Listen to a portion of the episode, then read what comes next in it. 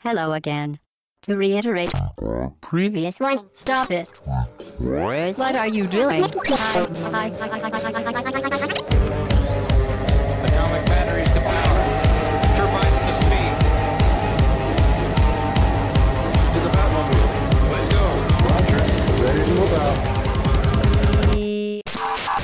Au bas gauche droite.fr, le podcast session 43. Bonjour, nous sommes le dimanche 26 mai 2013 au matin. Et pourquoi je dis la date? Parce que ce n'est pas un podcast thématique comme on l'a annoncé euh, la semaine dernière. Énorme fail Comme de c'était notre prévu. part. Salut Hobbs. Salut Chine. Salut Pipo, le comeback Salut Musique. tout le monde Ah, ça fait plaisir d'être là. Ça fait du... Alors comment ça va? Pas- Euh, Alors, en fait, c'est un truc qui est génial, c'est que j'avais fait des nuits à peu près bien jusque-là, et juste ce matin, juste ce matin que j'ai abandonné femmes et enfants euh, à la maison pour venir faire le podcast, eh ben, elle nous a gratifié d'une nuit pourrie. C'est bien fait. Merci ma fille. Mais ça va, t'es pas très cerné. Ça va, Ça ça, va. va. J'ai connu pire. Et Ashura avec nous. Bonjour à tous. Pas d'enfant à déclarer Non, mais j'ai quand même passé une sale nuit, comme quoi il n'y a même pas besoin d'avoir d'enfant. Ah oui, parce qu'hier t'as fait ton concert. Oui. Le concert 2 Concert Zelda. Ah, c'était bien Très bel événement avec le Star Pop Orchestra qui avait déjà œuvré sur le Video Games Live en 2010 et 11, je crois. Ouais. Donc c'était euh, vraiment très bien. Ok, tu nous as mis une petite, euh, un petit enregistreur numérique ou un truc comme ça dans ta poche? Absolument pas. J'ai décidé de rester dans la légalité. Ah, c'est bien. Ils vont sortir un CD de ce truc-là ou pas? Je crois qu'il existe déjà. Il me semble qu'avec la version collector de Skyward Sword, il y avait un, Oui, tout à fait. un CD audio et je crois que c'était ces chansons-là. Mais c'était ces Enfin, c'était pas mais- cet orchestre parce que lui il est local et en fait il se déplace donc dans divers coins mais à chaque fois ils prennent un orchestre local mais euh, je crois que c'était ces orchestrations par Et contre le CD, il est live Qui est dispo? Euh, là je pourrais pas te dire parce que je l'ai pas moi-même mais d'après euh, ce que me disait mon pote euh, hier en tout cas c'est euh, c'est les mêmes personnes qui s'en sont chargées Très bien. Et donc, podcast d'actualité. On s'est failé sur euh, le thématique. Hobbs, pourquoi? Bah, tout simplement, normalement, là, on a la team RPG au- autour de nous. Euh, et on aurait dû avoir deux invités qui, malheureusement, euh, nous ont fait faux bond. Et donc, du coup, bah, on remet ça à plus tard. Euh, on remet ça dans, dans 4 semaines. Soyez là. Voilà, soyez là pour le podcast. euh, Sachant que ce sont deux invités de grosse qualité. On dit pas qui, normalement, mais euh, rendez-vous dans 4 semaines pour le thématique RPG. Ouais, et du coup, il y aura un podcast thématique la semaine prochaine pour un peu remplacer celui-là, euh, dont la thématique, on n'a pas encore été définie, mais euh, Mais ça tombe, euh, ça tombe pas si mal, puisque finalement, il y a quand même pas mal d'actu cette semaine. Moi, Ouais. je suis persuadé que vous avez fait ça exprès pour que je revienne. Quoi. Vous m'avez dit, vous m'avez vendu un podcast RPG. J'ai dit, putain, ouais, j'arrive, et en fait, que dalle, quoi. Mais non, mais tu vas aussi retrouver nos auditeurs. Ah, bah oui, quand même. Et la question Et la question Bon, très bien. Donc, le sommaire, quand même, rapidement de cette semaine, messieurs, nous allons parler de Donkey Kong Country Returns. Et oui, on va en parler, c'est important. On parlera de l'annonce Xbox euh, de cette semaine. Euh, petite annonce. petite annonce, voilà, ils annoncent juste un énorme magnétoscope euh, et des services inclus. Euh, ensuite, Est-ce euh, que JVC a demandé de la thune pour, le, pour la gueule du, du magnéto là parce que moi, Sony aurait pu. Sony aurait pu, Sony aurait pu. Euh, ensuite, on parlera donc, euh, on donnera notre avis. Voilà, vous saurez ce qu'on en pense, sachant qu'en plus il y a eu plusieurs rumeurs, donc trop pas chaud, on savait pas trop, il y a pas mal de flou, mais là il y a des confirmations qui sont arrivées, et on parcourra ensuite l'actualité de la semaine. Ça vous va comme programme? Ça nous va. Voilà. Bon, bon. je regarde sur Twitter si les auditeurs réagissent, mais nous ne sommes pas en direct. Euh, très bien. Eh bien, on commence déjà avec le débrief, Hobbs, de la Ouais, semaine dernière. On va revenir euh, sur deux points euh, soulevés dans les commentaires. Alors, le premier concerne un jeu dont vous avez parlé, euh, Fudge et toi, Chine, euh, la semaine dernière. Oui, Euh, vous aviez dit qu'il existe un jeu de baston Kingdom Hearts sur PSP. c'est moi qui l'ai dit en Et plus. j'avais été très étonné puisque je connaissais pas. Mais en fait, je l'ai dit de mémoire. J'ai fait, je crois qu'il y a un jeu de Ouais. baston avec les persos de ça, Kingdom c'est ça quand me Hearts dit même très rien et pourtant je suis affirmatif, un hein. gros Et des pe- fanboy donc et des euh, persos de Final Fantasy, j'ai dit. Donc tu croyais que c'était, mais en fait, c'était que. Moi, je, je- je soutiens, je soutiens Shin dans sa, dans sa démarche parce que j'avais compris. Voilà. Bah donc voilà, enfin, comme le dit euh, Nono sur le forum, il y a bien Dissidia, qui est Voilà. une sorte de ça, Dissidia. fourre-tout avec tous les personnages de Final Fantasy euh, dans le jeu, mais il n'y a pas de personnages de Disney Bah, finalement. hein, donc, c'est euh, le All-Star Battle de Square Enix en fait. Voilà. C'est ça. En gros, c'était pour illustrer le fait qu'il y avait déjà eu un jeu de baston euh, basé sur un univers RPG. Oui. Et j'ai cru que c'était Kingdom Hearts euh, parce que dans Kingdom Hearts, il y a quelques persos de FF quand même qui apparaissent. Oui. Puis finalement, le euh, style de combat de Kingdom Hearts est pas si éloigné de ce qu'on a dans Dissidia. Ah. Mais pour autant, C'est-à-dire que tu appuies comme un âne sur le bouton jusqu'à avoir mal, c'est ça en gros? Non, il y, a des- il y a des finesses qui s'apprennent au fur et à mesure.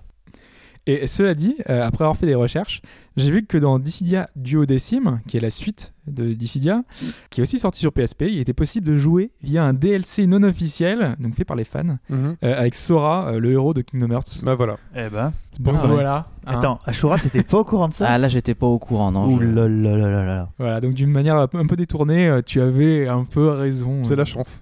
c'est la chance du champion. Euh, alors la seconde chose euh, concerne Phoenix Wright. Euh, on avait été, du moins j'avais été étonné euh, de voir une sortie sur 3DS en Europe uniquement en démat, alors que c'est un titre assez important pour Capcom hein, finalement. Alors euh, pour vous, au contraire, finalement, vu le passif de la série en Europe, c'est presque un miracle. Donc on nous a même fait un rappel. Apollo Justice, le quatrième épisode, est sorti avant le troisième, ce qui n'est pas très normal. Le spin-off euh, Attorney Investigation Miles et George n'est pas traduit en français. Euh, et sa suite n'est pas sortie du Et tout même pas sortie, effectivement, Donc euh, voilà, du coup, euh, Donc soyez heureux au moins qu'il apparaisse en démat sur 3DS. Sinon ouais. c'était ça. cela dit, quand même, c'est, enfin, moi, ce que je voulais dire, c'était que c'était des spin-offs essentiellement. Et donc, même si, comme le dit Alphonse, c'est un de ses épisodes préférés, euh, le dernier spin-off, c'est pas non plus euh, voilà, les épisodes canoniques. Donc, ça aurait été un peu plus compréhensible si c'était le cas d'un épisode canonique. Quoi. D'accord. Ensuite. Puis ensuite, voilà, on a terminé pour le débrief. Ah bah c'était court cette semaine. Ouais, c'était court. Très bien. Et ben on passe à- au moment fatidique de la question. Euh, donc, cette semaine, je me suis basé sur une idée de Lord Sinclair. C'est une question à laquelle vous allez devoir euh, répondre et avoir un peu de flair, puisque ce n'est pas une question euh, un petit peu de. de Pas juste de la connaissance. C'est pas voilà, juste des connaissances. Donc, je vais vous le donner le nom de quatre jeux. Quatre jeux qui ont eu beaucoup de succès, qui se sont vendus à plusieurs millions d'exemplaires dans le monde. Euh, il se trouve, vu qu'on n'a pas pu en parler cette semaine, que ce sont des RPG. Donc, vous allez devoir classer ces quatre RPG du plus vendu au moins vendu. Ah. Oh là là. En plus ça va être chiant pour moi à noter ça. Il y a une petite subtilité. euh, ce sont des RPG occidentaux. Je vais vous donner les chiffres mondiaux, euh, mais euh, c'est les plus vendus. Donc, je vais vous demander les plus vendus, mais au Japon. Oh là Ce qui est encore plus Ah, dé- oh. délicat. Alors c'est le schmilblick en fait ton histoire. hein. Bon j'espère que t'as répété quand, tu vas poser la question Mais parce que là, complètement. ça, ça doit pas être facile à poser comme question. Alors vas-y. Alors, Alors quels donc, sont les quatre jeux quels sont ces quatre jeux? Alors, euh, donc le premier RPG occidental qui s'est vendu euh, à plus de 4 millions d'exemplaires, c'est Dragon Age Origins de BioWare. Alors attends, là tu donnes le nom du jeu et le nombre de Oui, ventes. et on doit deviner C'est 4 combien il s'en est vendu au Japon. D'accord. là, c'est au Japon euh, uniquement, moi je. D'accord, c'est quoi le jeu précision. Oh, Dragon Age. Dragon, Dragon Age, Age. le premier. Voilà. D'accord. J'arrive même pas à comprendre pourquoi des gens l'achètent, mais bon, bref. si, le premier était bien. C'est à partir de Oui, c'est le là que second ça- qui était vraiment très mauvais. Le deuxième, oui. ça- Ensuite. Euh, le second titre, un titre que tu apprécies, qui est Fable 2, donc euh, de notre ami Peter Molineux de Lion Studio. Là je comprends pourquoi les gens l'achètent. Plus de Ah 4 ouais. millions d'exemplaires également. D'accord. Euh, le troisième, un titre que j'affectionne particulièrement, c'est Mass Effect 2 de BioWare, qui lui plus de 5 millions d'exemplaires vendus dans le monde. Mhm. Et enfin, le dernier, c'est celui qui a en cumulé euh, les, trois, les trois font les ventes de, ce- de celui-là, même pas. C'est Skyrim. Donc le dernier The Elder Scrolls, euh, Normal. qui a fait plus de 15 millions d'exemplaires vendus dans le monde. C'est fou, hein. Je- je- Enfin, honnête, je pense que historiquement, c'est le, RPG le plus vendu de tous les temps. quoi. Il n'y a aucune discussion possible, non? Occidental, c'est sûr. Ouais. Euh, après, euh, avec les Japonais, peut-être qu'un Dragon Quest, peut-être Ouais. qu'un Non, parce que non, le, le. Dragon Quest le plus vendu, c'est le 7 et il est que, euh, il a fait que 4 millions, quoi. Que. Ouais, c'est que 4 millions au Japon. Ah ouais, mais Ouais. du coup, c'est- les ventes sont un peu Non, non, mais aussi, effectivement, mais, Skyrim, c'est. mais un FF, peut-être que Ah ouais, je t'avoue que. le 7, peut-être mondialement. Alors, il faut classer ça dans l'ordre. Alors Voilà. moi, je me lance direct. Alors, du plus vendu au moins vendu Ouais. Ouais. Alors, le plus vendu, c'est Dragon Age. D'accord. En 2, je mets Mass Effect. En 3, je mets Skyrim. Et dernier, je mets Fable. Fable 2. Fable 2. D'accord. Chouchou. Euh, moi, je vais essayer de ruser un peu, sachant que la Xbox se vend. C'est pas bien vendu au Japon. J'imagine que les deux qui sont des exclus Xbox, ou qui l'ont longtemps été en tout cas. Mhm. Donc, euh, en 1, je vais laisser Skyrim. Je vais D'accord. mettre Dragon Age en 2. Ok. Euh, je vais mettre euh, Fable en 3 et Mass Effect en 4. Ok. Et moi, je vais le faire au pif total. Euh, J'en sais foutre rien. Il n'y a pas de raison. Moi, je vais mettre Mass Effect 2 en premier. Voilà. Je vais mettre Fable 2 en deuxième. Et euh, Skyrim, qui est le plus vendu, je vais le mettre en dernier. Tiens. Et il reste lequel Dragon ouais, tu serais pas en train de checker sur internet, toi Voilà. Ashura, là, ce téléphone. J'ai déjà répondu, je regarde sur VG Charts combien c'est Très vendu bien. FF7 mondialement. Très bien. Moi, je sens le truc un peu en tourloupe. Le plus vendu au monde, c'est le moins vendu au Japon. Et ce qui n'aurait pas censé être vendu au Japon, c'est le plus vendu. Voilà, moi, je fais un truc comme ça de la part de Hobbs. Il, il est fourbe. Très bien. Et bah, c'est parti.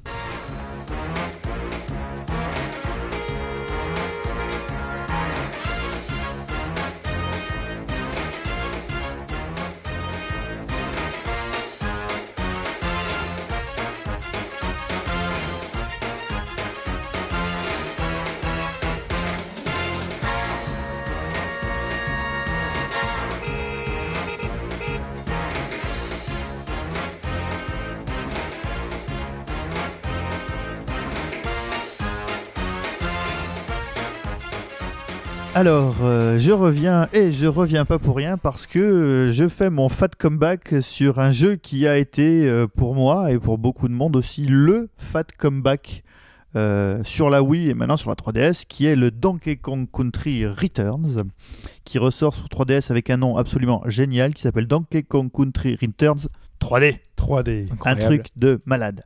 Alors, euh, pour commencer direct sur la question de la 3D, euh, l'idée s'y prêtait parfaitement bien pour la simple et bonne raison que même pour ceux qui n'ont fait que le premier niveau du jeu, et je ne vise personne en particulier, à la fin du niveau, euh, vous arrivez en fait euh, sur une, au bout des plateformes et là vous vous dites qu'est-ce qui se passe, c'est quoi ce bordel?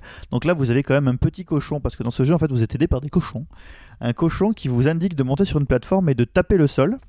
Et en tapant le sol, vous faites monter tout un arrière-plan, donc euh, la deuxième partie du niveau, qui euh, est euh, en arrière, un peu à la manière de ce qu'on avait déjà vu sur Mutant Muds, mais Tout à fait. avec la 3D.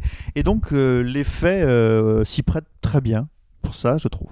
Oui, non, je confirme. On est sur deux niveaux de profondeur, donc euh, Le jeu, alors du coup, on va tout de suite pouvoir rebondir directement sur euh, l'adaptation euh, graphique, hein, on va dire. Alors, on va pas passer des heures, je dirais, sur l'adaptation parce que c'est pas ça qui fait le sel du jeu. Moi, en fait, ce que je voudrais, en plus que de faire un simple test du jeu, c'est euh, une chanson, tu vas chanter? Non, je vais pas chanter. Ah. Non, non, je, en fait, je juste, euh, j'ai- envie de vous faire une petite analyse de- du gameplay et, et de l'exigence derrière un titre. Alors moi j'ai pas fait euh, Donkey Kong Country Return euh, sur Wii. oui. C'est le même Alors, c'est On le même. le Alors, début. on va, on va le faire dans l'ordre. Graphiquement, c'est. alors, il y a.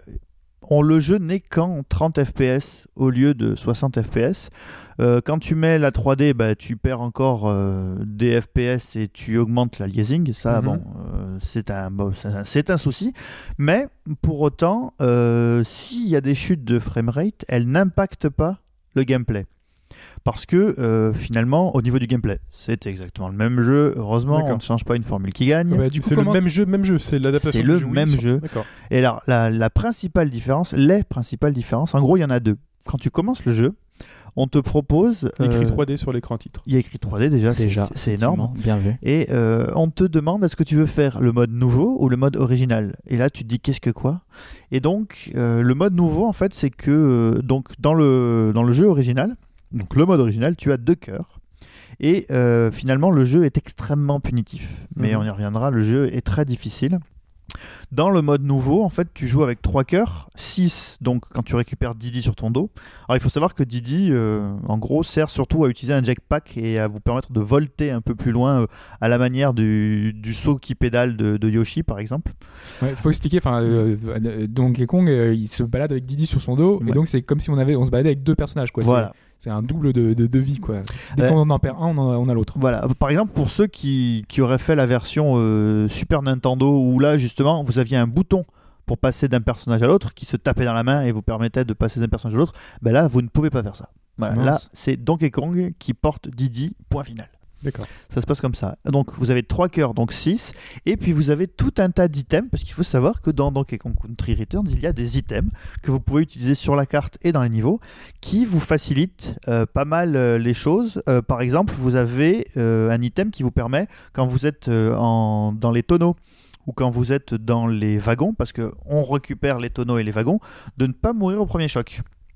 Parce que les niveaux de wagons et les niveaux de tonneaux, bah, si vous vous prenez un mur, vous crevez direct. Et si vous prenez par exemple un ennemi enflammé, vous explosez. Tout ce que vous touchez, vous explosez, comme dans les mauvais films d'action. Dans les très bons films d'action, tu veux dire Euh, comme, Est-ce que tu as vu ce formidable film qui s'appelait Doomsday?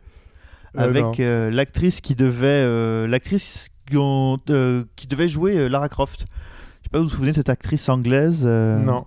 Dont tout le monde pensait que c'est elle qui devait jouer de Lara Croft. Moi, je pensais que c'était Vanessa Demouy qui devait jouer Ouais. Lara Croft. Et en fait, dans ce, très longtemps. dans ce film Doomsday, qui est un espèce de Ken survivant du pauvre, dès que deux objets rentrent en contact, tout explose. Oui, c'est génial. ça. Mais c'est ça, c'est trop bien Voilà, fait. C'est le cinéma. Et ça existe toujours, ça s'appelle un film de Michael Bay. Et- Ouais. Oh, Non, je m'attendais, elle est facile. Mm. Ouais, il est facile, je sais, mais Euh, Michael Bay, ils ont même pas besoin de se toucher les trucs pour qu'il y ait des explosions. quoi. Donc, euh, le jeu. Excuse-moi, il n'y avait pas un film parodique où il y avait une diligence qui tombait ou un truc en bois qui tombait et t'avais une énorme explosion? Ça me dit rien. là, Ok, je- bon, il faudrait que j'essaie de retrouver ce truc-là. Vous les auditeurs pour le débrief.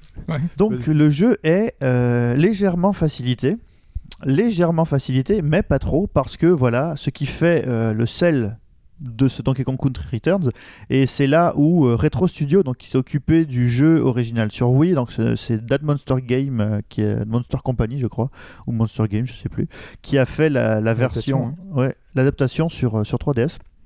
C'est qu'en fait le jeu est incroyablement hardcore. C'est-à-dire que, euh, contrairement à un Mario où vous avez plusieurs niveaux euh, de lecture, vous pouvez le parcourir euh, là, là, là, là, là, et ne pas vous embêter à débloquer par exemple les euh, 84 ou 85 niveaux de New Super Mario Bros. U. Mhm. De toute façon, t'as la vie infinie. Euh, en plus, tu as les vies infinies. Alors, là, par exemple, les vies, tu en gagnes beaucoup. Les vies, tout est fait pour que tu gagnes un nombre incalculable de vies, mais pour autant, le jeu est extrêmement compliqué et se joue, franchement, à peu de choses près, comme un Super Meat Boy. Sauf que, euh, alors, j'ai adoré Super Meat Donc Boy. ça, c'est hein. le mode nouveau. C'est les, bah, ça, ça, c'est le- là, c'est le gameplay, le gameplay des deux. Le mode nouveau facilite un peu ça, quoi. D'accord. Euh, alors, Super Meat Boy, en fait, le jeu euh, était assez était surtout basé sur la rapidité d'exécution. Hein, je pense qu'autour de la table, vous l'avez tous un peu testé. Et euh, Super Meat Boy, c'était surtout de la rapidité, de la rapidité d'exécution. Et euh, finalement, même le, die and retry, c'était toujours de faire les choses plus vite et de manière plus efficace. Et de savoir quoi faire. Et de savoir quoi faire. Dans euh, Donkey Kong Country Returns, j'ai vu apparaître des choses que je n'avais jamais vues. Pour, enfin, pour moi, jusqu'ici dans un jeu de plateforme. C'est-à-dire que par moment, vous êtes obligé de revenir en arrière pour attendre qu'une plateforme descende. Et euh, en gros, la grosse différence de Donkey Kong Country Returns, c'est que vous n'allez pas tout droit. Vous n'allez pas euh, de la gauche vers la droite, mais il se peut que vous ayez besoin de revenir au milieu, et ce qui fait qu'il y a des niveaux très difficiles et qui sont absolument horriblement difficiles, parce que là, pour le coup, ce que tu disais, il faut un peu apprendre par cœur ce qui se passe, c'est que vous avez des, on va dire, des bandes de plateformes qui descendent au fur et à mesure, et il faut savoir exactement sur lesquelles sauter, euh, etc., etc. Et donc, là où le Pour jeu... les, pour les retours en arrière, excuse-moi, hein, je te, je te Mm. coupe. euh, Il y a Sonic quand même qui, qui est réputé pour ça, où t'as souvent des allées un peu retour euh, à gauche, à droite. euh, tu te balades un peu dans le niveau, quoi. Oui, tu te balades dans le niveau, mais, euh, mais là, là, c'est vraiment. Alors, là où en plus Retro Studio a, réussi un truc énorme, c'est que euh, moi j'y vois quelque chose de vachement rétro. C'est que par exemple, tu te balades de plateforme en plateforme au sein même du même écran. En gros, c'est toujours le même écran et tu as des bandes de plateformes qui défilent et il faut se balader de plateforme en plateforme. Et euh, c'est incroyablement difficile. Donc, t'avais fait l'épisode Wii ou pas, toi? J'ai fait l'épisode oui, j'ai Ah oui, fait. c'est Vous ça, dit, hein. Ça, ça y était pas dans l'épisode Wii? Ah, bah ça y était, oui, ça y Ah, était. d'accord, ok. Oui, oui. Donc, ce Non, que non. tu dis, c'est euh, c'est exactement Voilà. la même chose que sur Wii, mais. Donc, alors, euh, on va couper court à quelque chose. Si vous avez fait l'épisode oui, euh, que vous vous demandez euh, est-ce que ça vaut le coup d'acheter euh, la version 3DS, moi je vous répondrai qu'une seule chose. Si ce qui vous motive, c'est vraiment bah, la, beauté du geste, l'exigence de gameplay, refaites-le. Refaites-le parce que le plaisir que vous avez pris, vous allez le reprendre. Le sadisme, je dirais, la, douleur, le, sadisme du jeu et le masochisme que vous éprouvez à y jouer, euh, vous allez le retrouver à l'identique et pas spécialement, c'est pas, ça va pas être spécialement une redite. Parce que euh, finalement, euh, c'est comme faire un, excellent plat de, enfin, Top Chef, faire un, excellent plat. si c'est technique, bah, il y a du plaisir à le refaire, à le refaire et à le réussir. Et là, en l'occurrence, euh, le, le jeu fait que euh, ça vaut le coup de le refaire. Alors, Et après, en plus, il y a des niveaux, enfin, il y a des Et en niveaux plus, supplémentaires. voilà. Ah, Est-ce qu'ils valent le coup? Enfin, je sais pas si. euh, Alors, la, la- donc, il y a le mode nouveau hein, que vous pouvez toujours essayer. Moi, par exemple, j'ai décidé de ne jouer qu'en mode nouveau pour déconner. J'avais, j'étais arrivé jusqu'au 9.1 sur Wii, donc j'avais fini le jeu à 100% sur Wii. Alors là, je ne vous cacherai pas que j'ai pas tout débloqué, mais je suis quand même arrivé au 9.2. donc au deuxième niveau euh, du monde neuf, parce que euh, sur Wii, en fait, quand vous aviez tous les orbes, il faut savoir que dans chacun des mondes, il y a une orbe dans un temple. Ce temple est un niveau extrêmement difficile, un niveau sans checkpoint, un niveau que vous devez faire en une seule fois, et euh, un niveau qui se joue voilà, comme, un niveau de, Super Meat Boy, mais des fois avec des rythmes très très lents. Et ça n'empêche pas le jeu d'être très très difficile.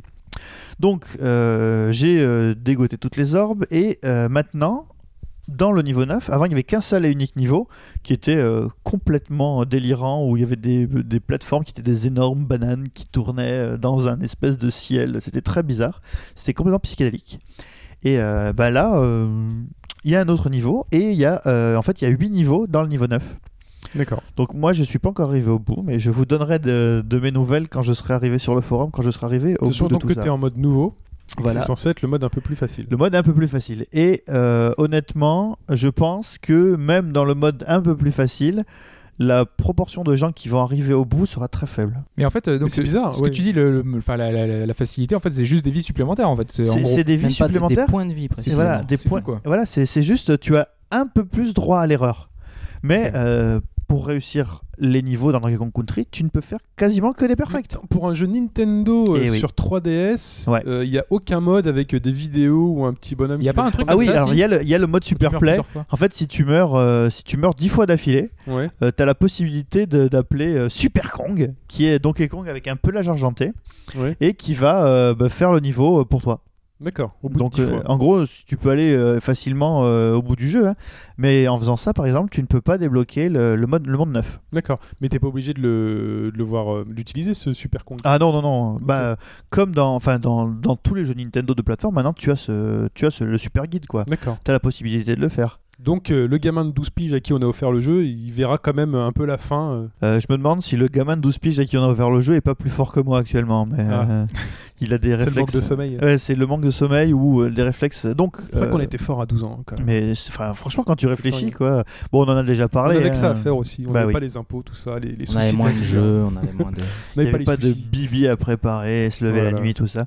Et euh, donc, moi, ce sur quoi je voulais revenir en fait dans ce jeu, c'était surtout euh, le tour de force de, de Retro Studio, d'avoir réussi à faire d'un jeu, euh, d'un jeu Nintendo. Alors, des jeux Nintendo difficiles, euh, mine de rien, il y en a quelques-uns. hein. les Fire Emblem euh, en tête, ou même les Super Mario si vous voulez aller au bout de la démarche. Mais alors, dans Donkey Kong Country Returns, c'est incroyable parce que finalement, bah, il n'y a que le volet difficile du jeu, qui fait que beaucoup de gens. en- là, là, en refaisant le jeu sur 3DS, je me suis aperçu que tu peux perdre facilement des vies dès le premier niveau, ce qui est quasiment impossible, par exemple, sur New Super Mario Bros. U.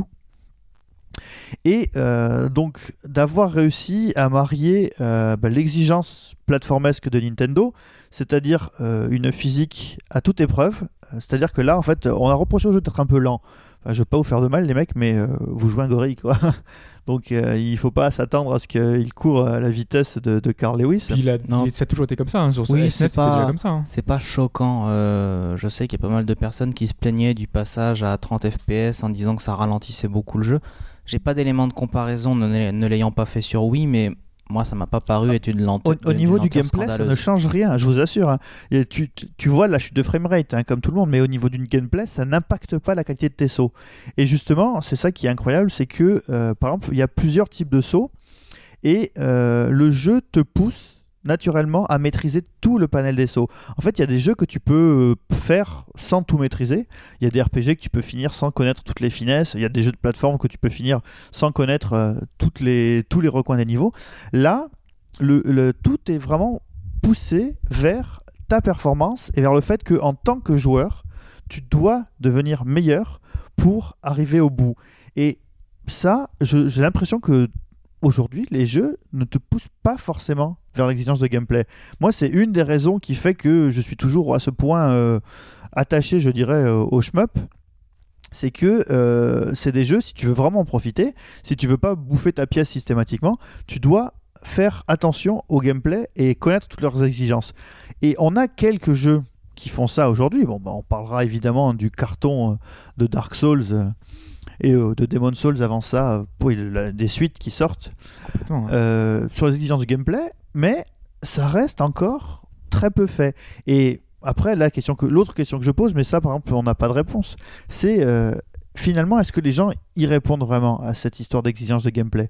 Moi, ça me touche profondément et je trouve ça incroyable que Nintendo accepte de le faire sur une licence aussi énorme que Donkey Kong sur donc sur Wii et sur euh, 3DS et euh, finalement euh, est-ce que enfin moi j'avais discuté avec quelqu'un sur Twitter qui me disait euh, que oh, lui il avait fait sur Wii et qu'il n'était pas prêt à recommencer parce que c'était vraiment trop difficile.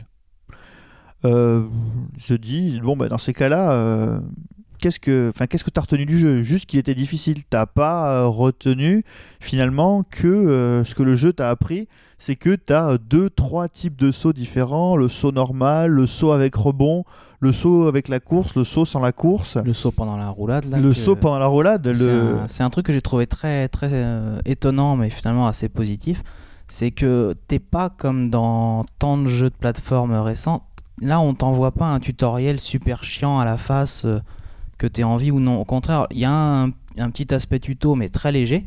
Et au contraire, t'es vraiment livré à toi-même. Moi, c'est ce que je racontais, ma, ma petite expérience. À un moment, t'as un objet à récupérer qui est au-dessus du vide. Et donc, il faut faire. euh, donc, donc, quiconque qui fait une roulade, et en plein milieu de la roulade, il est dans le vide, il saute. Ça n'a absolument aucun sens, mais c'est le seul moyen de s'en sortir. Et à aucun moment, ça ne t'est expliqué ça. Il a fallu que je le devine tout seul. Étant un peu un no skill en plateforme, bon, il m'a fallu, il m'a fallu du temps, mais ça, c'est, ça me paraît impensable dans un Mario, tu vois. Une technique euh, pour récupérer un objet que tu ne connais pas a priori et qu'on ne t'explique pas. Ça faisait longtemps que j'avais pas vu ça dans C'est un jeu. euh, oui, voilà. Moi, j'ai une question à te poser, puisque tu parlais, oui, ils prennent des risques avec une licence comme Donkey Kong, mais au final, la licence Donkey Kong, c'est quoi? Ça a toujours été des jeux difficiles Euh, non, alors C'est franchement, quoi la licence Donkey Kong aujourd'hui Il y a peu de jeux. hein, il y a- Sur Game Boy, ils étaient pas très difficiles euh, non plus. C'est- Sur c'est- Nintendo c'est- c'est quoi sur 64, je me Game Boy souviens plus. Je me souviens plus. ah, il y avait les, sur, il y avait ceux sur Game Boy Color, donc il y avait, Ouais. les- il y avait des Donkey Kong Country sur Game Boy euh, Color, c'est- Ouais. et, même les, les Donkey Kong Country euh, sur, sur Super Nintendo, moi je les trouvais pas difficiles. hein. Bah, il est- c'était quand même, c'est quand même un jeu qui est réputé pour euh, avoir un double niveau de lecture, euh, pas accessible à tout le monde. Mais pour faire le 100%, là c'est Oui. juste pour faire le jeu normalement. D'accord. Là la, la Ouais, difficulté c'est- elle est de base là. D'accord. Donc ce que tu dis, c'est que finalement, ils ont mis que la couche difficile. Ouais. C'est exactement. Ils, ce que ils ont mis que la couche. Si tu veux arriver au bout du jeu, il faut que tu acceptes que tu vas en chier et il faut que tu comprennes tout ce qui est dans le jeu. Et euh, enfin, honnêtement, euh, de- des jeux, des jeux récents euh, que, que j'ai pu faire, enfin, je dis sur les 5-6 dernières années, il n'y a aucun jeu qui m'a procuré autant de satisfaction. C'est là, tu te dis, donc il y avait Super Meat Boy évidemment, mais Super Meat Boy c'était plus fun. Et là, pour le coup, l'impression d'avoir un, un véritable travail intellectuel, vraiment, sur euh, le level design, sur le game design et sur la manière dont tu, à partir de ça, tu apprends comment t'en sortir. Ah, bah, Et, et tu nous l'avais dit en plus, euh, enfin dans le podcast où on avait parlé de la zone, Mm. c'était ce, ce moment-là où tu sens que tu maîtrises le jeu, où tu t'enchaînes tous les trucs, tous les sauts avec précision, tu fais ton niveau. En plus, t'as pas le droit à l'erreur parce que si je vais pas à l'erreur, tu retournes au tout début du niveau. Donc du coup, faut tout refaire, tous les sauts, tout au Surtout dans les niveaux difficiles, les niveaux Ouais, où tu les niveaux, les temples là où il y a Ouais. les orbes. Donc, euh, enfin voilà, donc euh, moi genre, on va pas en parler trois heures. hein. Franchement, euh, je vous ai déjà répondu au début sur le fait que vous devez l'acheter ou pas. Oui. Sur Wii, on doit faire un, un mouvement avec la Wiimote pour taper sur le sol. C'est géré comment sur 3DS Ah bah en fait, ils ont fait exactement ce que je voulais, c'est qu'ils ont mis la roulade sur le bouton de tranche. D'accord. Donc en gros, si vous avez des grandes ou des petites mains, bah, comme toujours chez Nintendo en ce moment, donc vous avez le X et le Y qui font la même chose, qui est courir ou attraper un, un tonneau, le B ou le A qui vous font courir, qui vous font sauter, pardon, et euh, la gâchette. Et ça, franchement, euh, c'est vachement bien rendu. Alors sur euh, il faut savoir qu'il y a d'autres actions contextuelles qui sont de souffler sur des fleurs Ouais. euh, ou de taper par terre. Le souffle aussi dans le truc. Voilà, donc non, non, là il faut faire bas. Alors, ça aurait pu faire juste Ça souffler dans le micro, mais il faut faire bas et euh, touche, euh, touche de gâchette. Ah, c'est- Et vous soufflez sur les petites fleurs et vous les faites envoler. Donc voilà, moi, euh, pour conclure, hein, juste sur le test, euh, le jeu, si vous l'avez déjà fait sur Wii et que vous avez aimé ça et que ça a été pour vous euh, une espèce d'épiphanie de game design, ben refaites-le, refaites-le parce que vous avez 8 nouveaux niveaux et qu'il n'y a pas de raison euh, de, même à 30 euros, hein, il n'y a pas de raison, enfin il est environ à 30 euros sur Internet. Puis il fait partie de l'offre euh, des 5 jeux Nintendo, Tout enfin à des, fait. des 3 jeux Nintendo, euh, Mm. dont un gratuit. Voilà, euh, donc... plus un gratuit. Il faut que tu en achètes trois, je T'en crois. achètes pour- trois 3 et tu peux acheter le, et tu peux. DL le quatrième. Ah oui, alors par contre, pour ceux qui voudraient le DL, attention messieurs, dames, si vous avez une 3DS normale, pas une XL, vous avez donc une SD card de 2 Go et Donkey Kong Country Returns 3D fait 2 Go. Ouais, il Voilà. faudra forcément changer la carte. Il faudra forcément changer la carte. Il n'y a pas plus de 2 gigas sur une 3DS classique? Par défaut, non. Par défaut, c'est une, Ah, par ouais, défaut. c'est une Après, il faut SD de 2 racheter, Go. d'accord. ouais. Très bien.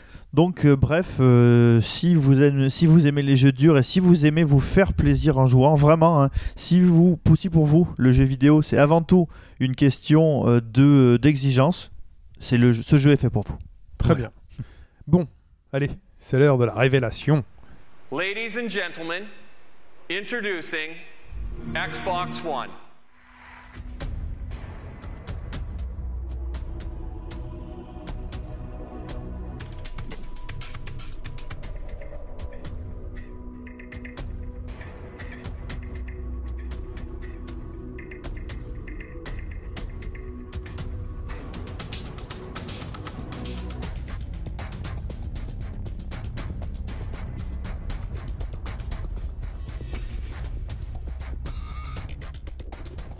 C'était le 21 mai 2013 et Microsoft nous a révélé dans un événement Xbox Reveal, même un hashtag dédié euh, pour nous dévoiler bah, justement la prochaine Xbox. Alors qu'est-ce qu'on qu'est-ce qu'on a appris?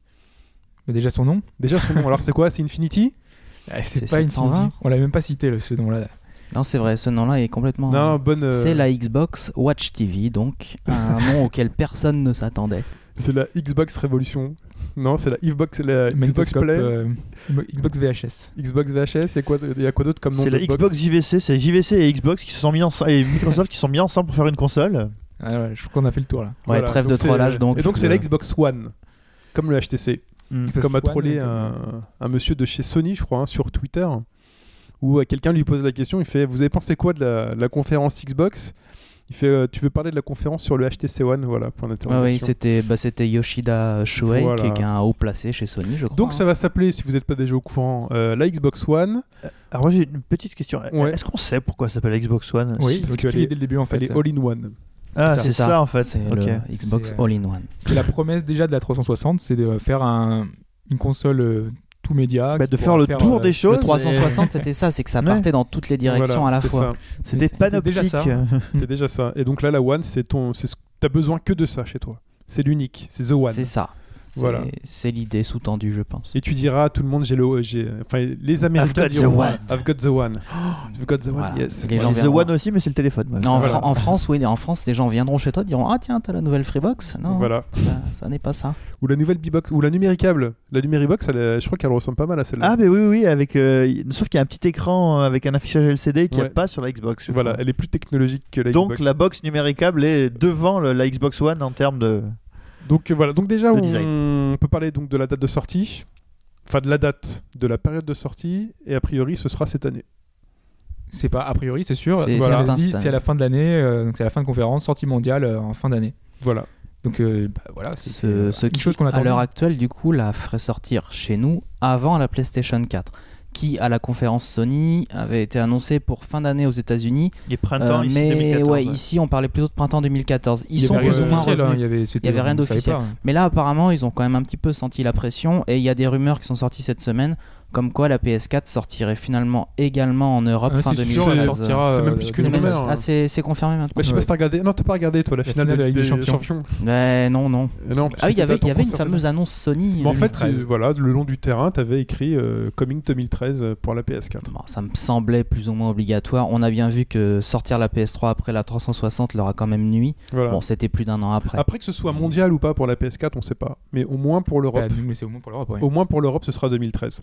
Euh, donc le look de la console, on a beaucoup trollé dessus, mais au final, c'est un gros bloc noir qui se rapproche donc de la première Xbox en plus magnétoscopesque. C'est-à-dire il y a moins de design de console. Là, Elle est, vraiment. elle est carrée, c'est très bizarre. Oui, quoi. Elle est exemple, complètement carrée. quoi. On s'imagine mal la mettre debout, celle-là, Ah, voilà, ce celle-là, qui était possible sur la 360. Celle-là, Là, je pense que c'est hors de question, effectivement. Ça, c'est fini. Tu poses ça, c'est. euh, Alors, voilà. ce, ce sera discret dans, un- dans un salon, on peut au moins lui accorder ça. C'est- Enfin, ce, ce Euh, qu'on peut, ce qu'on peut se dire quand même, et puis sans jeter la pierre à personne en termes de, de design, c'est que euh, les designs des consoles, bon, celui de la PS4 on le connaît pas, donc on peut pas trop en parler, mais euh, sur les dernières consoles qui sont sorties, euh, bon bah les deux dernières consoles de Nintendo, euh, la Wii, euh, c'était là je vois la, la Livebox, euh, donc la Wii a exactement la gueule de la nouvelle Livebox. Exactement, ouais. Eh oui. c'est la même. hein. et euh, la. Wii U, elle a, euh, bah, elle a pas de gueule la Wii U quoi.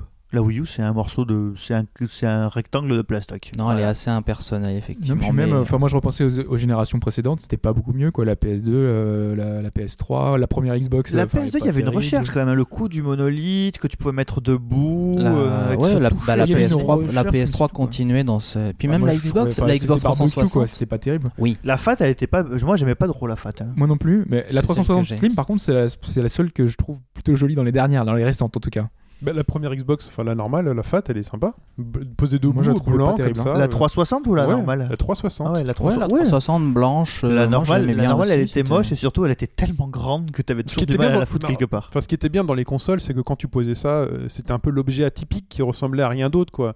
Tu te disais, voilà, parfois ils essayaient de traduire un peu la puissance dans le design de la console. Quand on voit la GameCube par exemple, avec euh, enfin, vraiment un cube pour le coup. Voilà, là. c'est- Avec sa poignée en plus. C'était ouais. sympa. Mais là, la Xbox One, je pense qu'elle va pas déparier avec mon ampli. hein. Mais, mais Non, c'est ça, le tu but vas- hein, de toute façon. Tu vas la mettre et personne ne la remarquera finalement. En gros, cette, euh, je sais pas comment va se passer le refroidissement, on sait jamais avec Microsoft, moi je me méfie, mais à la limite tu pourras empiler les box quoi. Mais, toi, limite, tu sais, quand tu achètes les Shanifi, enfin les vraies grosses Shanifi avec ampli, lecteur CD, Oui, tout que ça, tu peux empiler. que tu empiles dans des meubles spéciaux, limite, euh, je pense que la dimension, elle doit être faite pour que ça s'intègre dans ta Shanifi, quoi. C'est exactement ça, elle a été pensée pour ça. C'est vrai? Ouais, ouais, ils l'ont expliqué après euh, lors de la présentation. euh, en fait, euh, toute la presse, euh, les 200 invités qui ont été triés euh, sur le volet et qui étaient en- essentiellement de la presse généraliste, euh, ont été amenés par la suite, après la, après la présentation. euh, ils ont eu toute la journée avec euh, des petits fours, ils ont plein, plein de choses et ils ont vu euh, l'usine Microsoft où ils testaient les manettes, ils, ils expliquaient un peu l'histoire de, la- de comment est-ce que la console était conçue. Et donc ils en ont parlé, ils ont dit justement que c'était fait pour, euh, pour ressembler à ce qu'on avait dans le salon et qu'elle ne- qu'elle soit vraiment comme les autres machines. Quoi. Ok. D'ailleurs la manette, parlons-en. La manette. Bon, attends, on va, avant de parler de la manette, on va continuer à parler de la boîte. Et on va dire ce qu'il y a dedans. Oui, donc Alors, il y a quoi dedans le matos. Alors, c'est puissant ou pas Alors, globalement, les caractéristiques sont équivalentes à celles de la PS4. Euh, je dis globalement papier, hein. parce que sur le papier, enfin donc elle a euh, un peu la même arch- architecture, sauf que pour la, par exemple la RAM, la DDR, elle a une. une Alors, RAM- attends, on va rappeler vite fait. Ouais. Alors, c'est euh, 8 Go de mémoire, euh, un lecteur Blu-ray, donc Ouais. qui arrive chez Microsoft et qui ce nous qui a est nouveau, nouveau ce qui est hein. nouveau. Un disque dur de 500 Go, peut, on peut brancher un disque dur externe.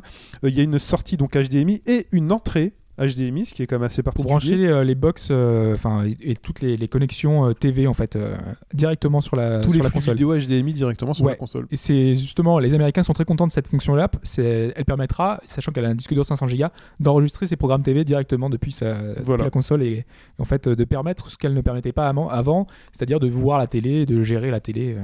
Elle sera. euh, Bah, euh, elle- enfin, par exemple en oui, France, alors en France, elle pouvait avec Canal+, Voilà. par exemple. aux États-Unis tu pouvais pas.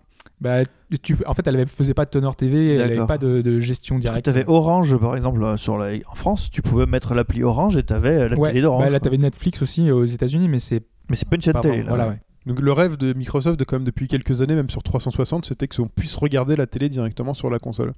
Euh, Il y aura Kinect, et cette fois-ci c'est Kinect 2, euh, qui sera d'office dans toutes les consoles, hein, pas besoin de se poser la question j'achète, j'achète pas. Pour une raison simple, c'est surtout que on en parlera peut-être plus tard. Ouais, on va en parler Kinect après. est très lié à la console. Tout à fait. Et donc euh, Wi-Fi Bluetooth de série, euh, chose très classique. Donc les différences Ce avec Wi-Fi, on l'avait pas du tout par, par, par rapport à la première Xbox, qui était sur pas la, inclus d'office. sur la S, elle est inclus d'office. Oui, mais pas sur la première Sur la première, il fallait acheter un adaptateur à 90 euros. Ça aurait pu, on sait On est d'accord, mais ça a été corrigé avec la révision de la Ouais, console, donc c'est quelque chose qui fait partie maintenant euh, euh, des choses de série.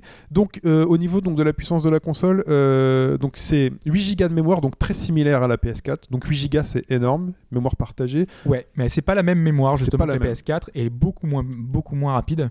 Et le problème, c'est que l'OS prend 3 Go de RAM en utilisation, enfin entre guillemets maximum, ce qui est beaucoup plus que l'OS de la PS4.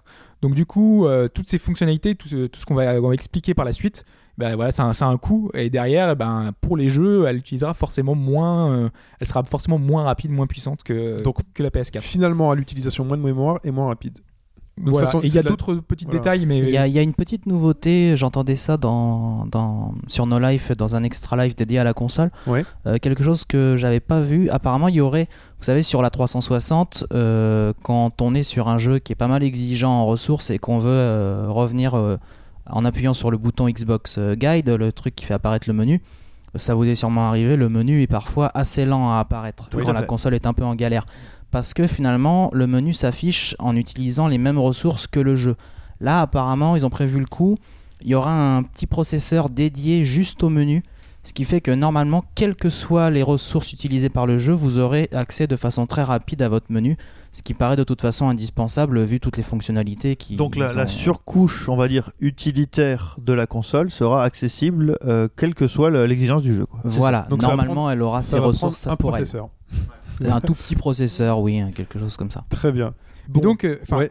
Si on veut prendre, enfin, comparativement, il y en a beaucoup qui a expliqué, euh, est-ce que finalement euh, mes jeux, euh, quand on aura du multi, est-ce qu'ils seront plus beaux sur PS4 ou sur euh, 360 A priori, vu que la PS4 est beaucoup plus puissante que la que la 300 que cette nouvelle Xbox One, euh, il y, a- il y a des chances que les jeux euh, dédiés, enfin que le- les jeux euh, que chaque constructeur aura bien voulu faire, il y aura sans doute une différence. Mais sur le multi, c'est pas sûr parce que de toute façon, il faudra arriver à faire. euh, Ça va être en fonction de la difficulté à, à développer sur les plateformes. Alors normalement ce sera très similaire. Ben voilà. Donc en fait, ça- là, la, la principale différence, c'est que sur la génération d'avant, euh, bah, la PS3 était malheureusement souvent le parent pauvre. Il n'y a qu'à regarder par exemple l'adaptation de Bayonetta, et ça c'est vraiment triste.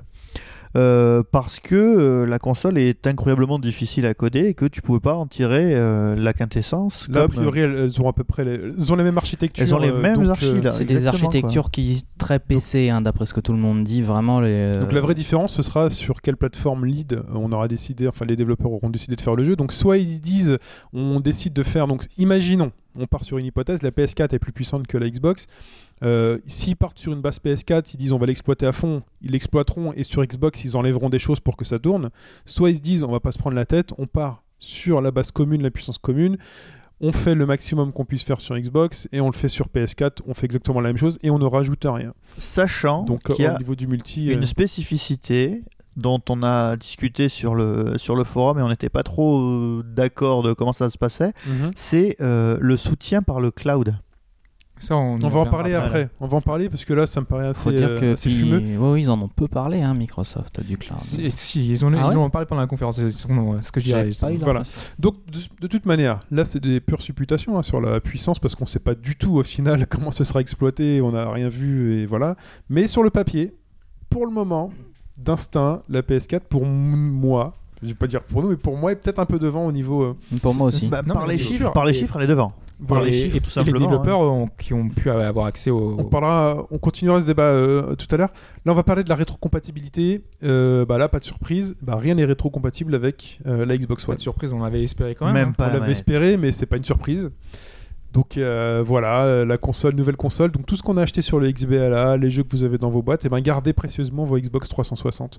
Sinon, vous ne pourrez plus jamais jouer à Outrun euh, Online. Voilà, en espérant qu'ils ne coupent, euh, qu'ils décident pas de couper le service Xbox Live. euh. Ouais, ils ont dit qu'ils allaient continuer justement à soutenir la, Xbox, enfin, la 360 pendant encore quelques temps. euh. Moi, j'attends de voir pour la rétrocompatibilité. Je m'attends. Alors, ça reste encore de la supputation, mais euh, je m'attends clairement à euh, finalement vous pourrez les retrouver par le cloud. Ah oui, ça, oui. euh, Si, si, ouais, ouais. ils ont expliqué que peut-être euh, il y aurait une Et bon, possibilité. j'ose espérer, vu que, sortie. vu, que les, vu que les gamer tags vont être reconduits d'une console euh, sur l'autre, j'ose espérer quand même que ton, histi- ton historique d'achat le sera aussi et que au moins tu auras un accès. Après, euh, ça peut être comme sur Wii U où, ils te font repayer un accès ouais, au je jeu. quoi. m'attends à ça, moi.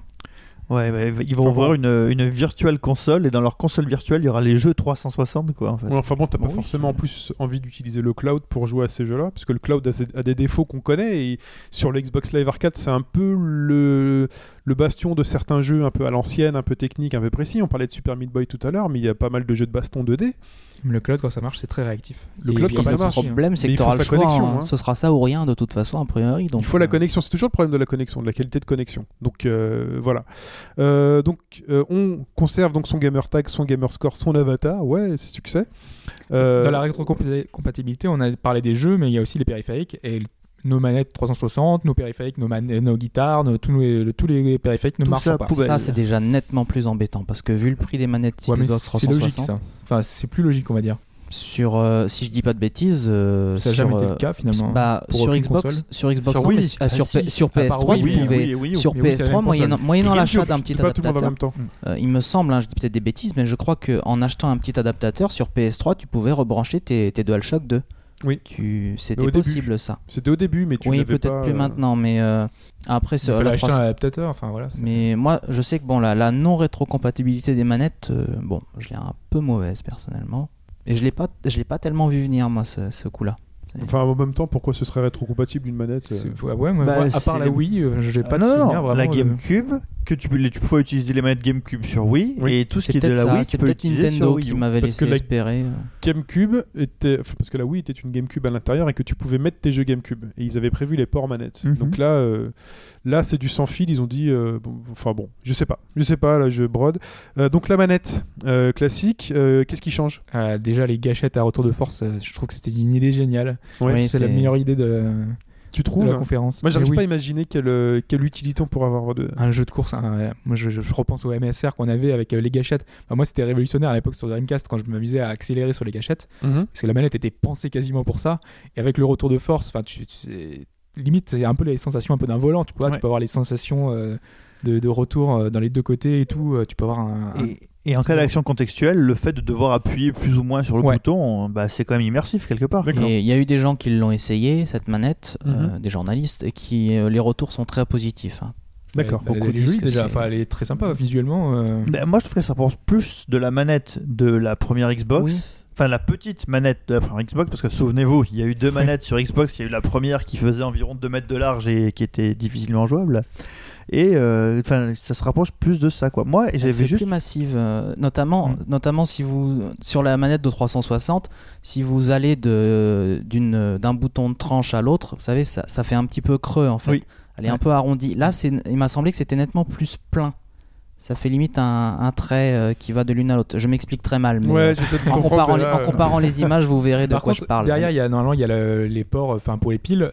Normalement, il est vachement bombé sur la manette 360 actuelle. Là, c'est le- c'est complètement enlevé en fait. Le- le- les piles sont limite dans la manette. Quoi. Oui, ça c'est. Oui, j'ai lu qu'il l'avait retourné pour changer le point de gravité de la, de la manette. euh. Non, mais du coup, en fait, on, a- on pouvait avoir une petite gêne derrière avec le port pile. Et là, c'est plus le cas. Ok.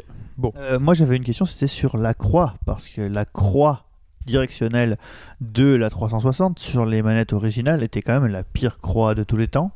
Sachant qu'ils ont sorti en plus une- un modèle de 360 avec une super croix. Avec une super croix que tu peux, en faisant tourner la croix, tu pouvais faire saillir les, Oui. les angles. C'est pas ça là, je crois. Là, a priori, ça y est pas, quoi. Mais il y a eu des améliorations a priori. C'est ce qu'ils ont expliqué. une Normalement, ça va être une mais- vraie croix directionnelle, là, à l'image de ce qu'on a, par exemple, sur PlayStation 3. Je crois que c'est une. Ok. Bon, avant, avançons. Euh, au niveau donc euh, des boutons Start et Select, donc qui sont remplacés par deux petits boutons. Voilà. qui permettent de, en fait, de gérer l'OS. hein. C'est tout Ouais. simplement c'est les fonctions en rapport à l'OS. euh, un pour afficher les menus et un pour changer de tâche automatiquement euh, pour faire, permettre d'afficher euh, à la télé. euh, un autre pour euh, Skype, un autre pour euh, Bah, le jeu. parle, parle-nous de l'OS alors. L'OS de la console. Ouais, L'OS, c'est un OS euh, très proche de Windows 8 finalement. On avait dit déjà à l'époque, euh, enfin quand on a parlé des précédents podcasts sur euh, l'OS, euh, comment est-ce qu'il devait être, est-ce que ça serait un Windows 8 embarqué? Ça sera pas un Windows 8 embarqué, mais ça sera très proche. Ça le- utilise le core de Windows 8.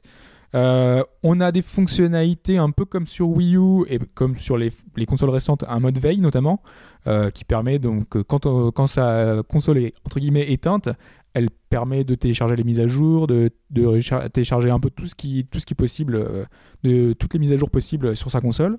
Elle a diverses applications. Bon, on a, j'en ai parlé tout à l'heure de Skype, mais donc il y a Skype intégré. Euh, Skype qui pourra remplacer finalement la communication qu'on a actuellement euh, avec nos micros. Euh, toutes les communications interjeux peuvent être utilisées via Skype. En Il fait, faut rappeler que Skype euh, Appartient à Microsoft. appartient à Microsoft, Tout a été racheté.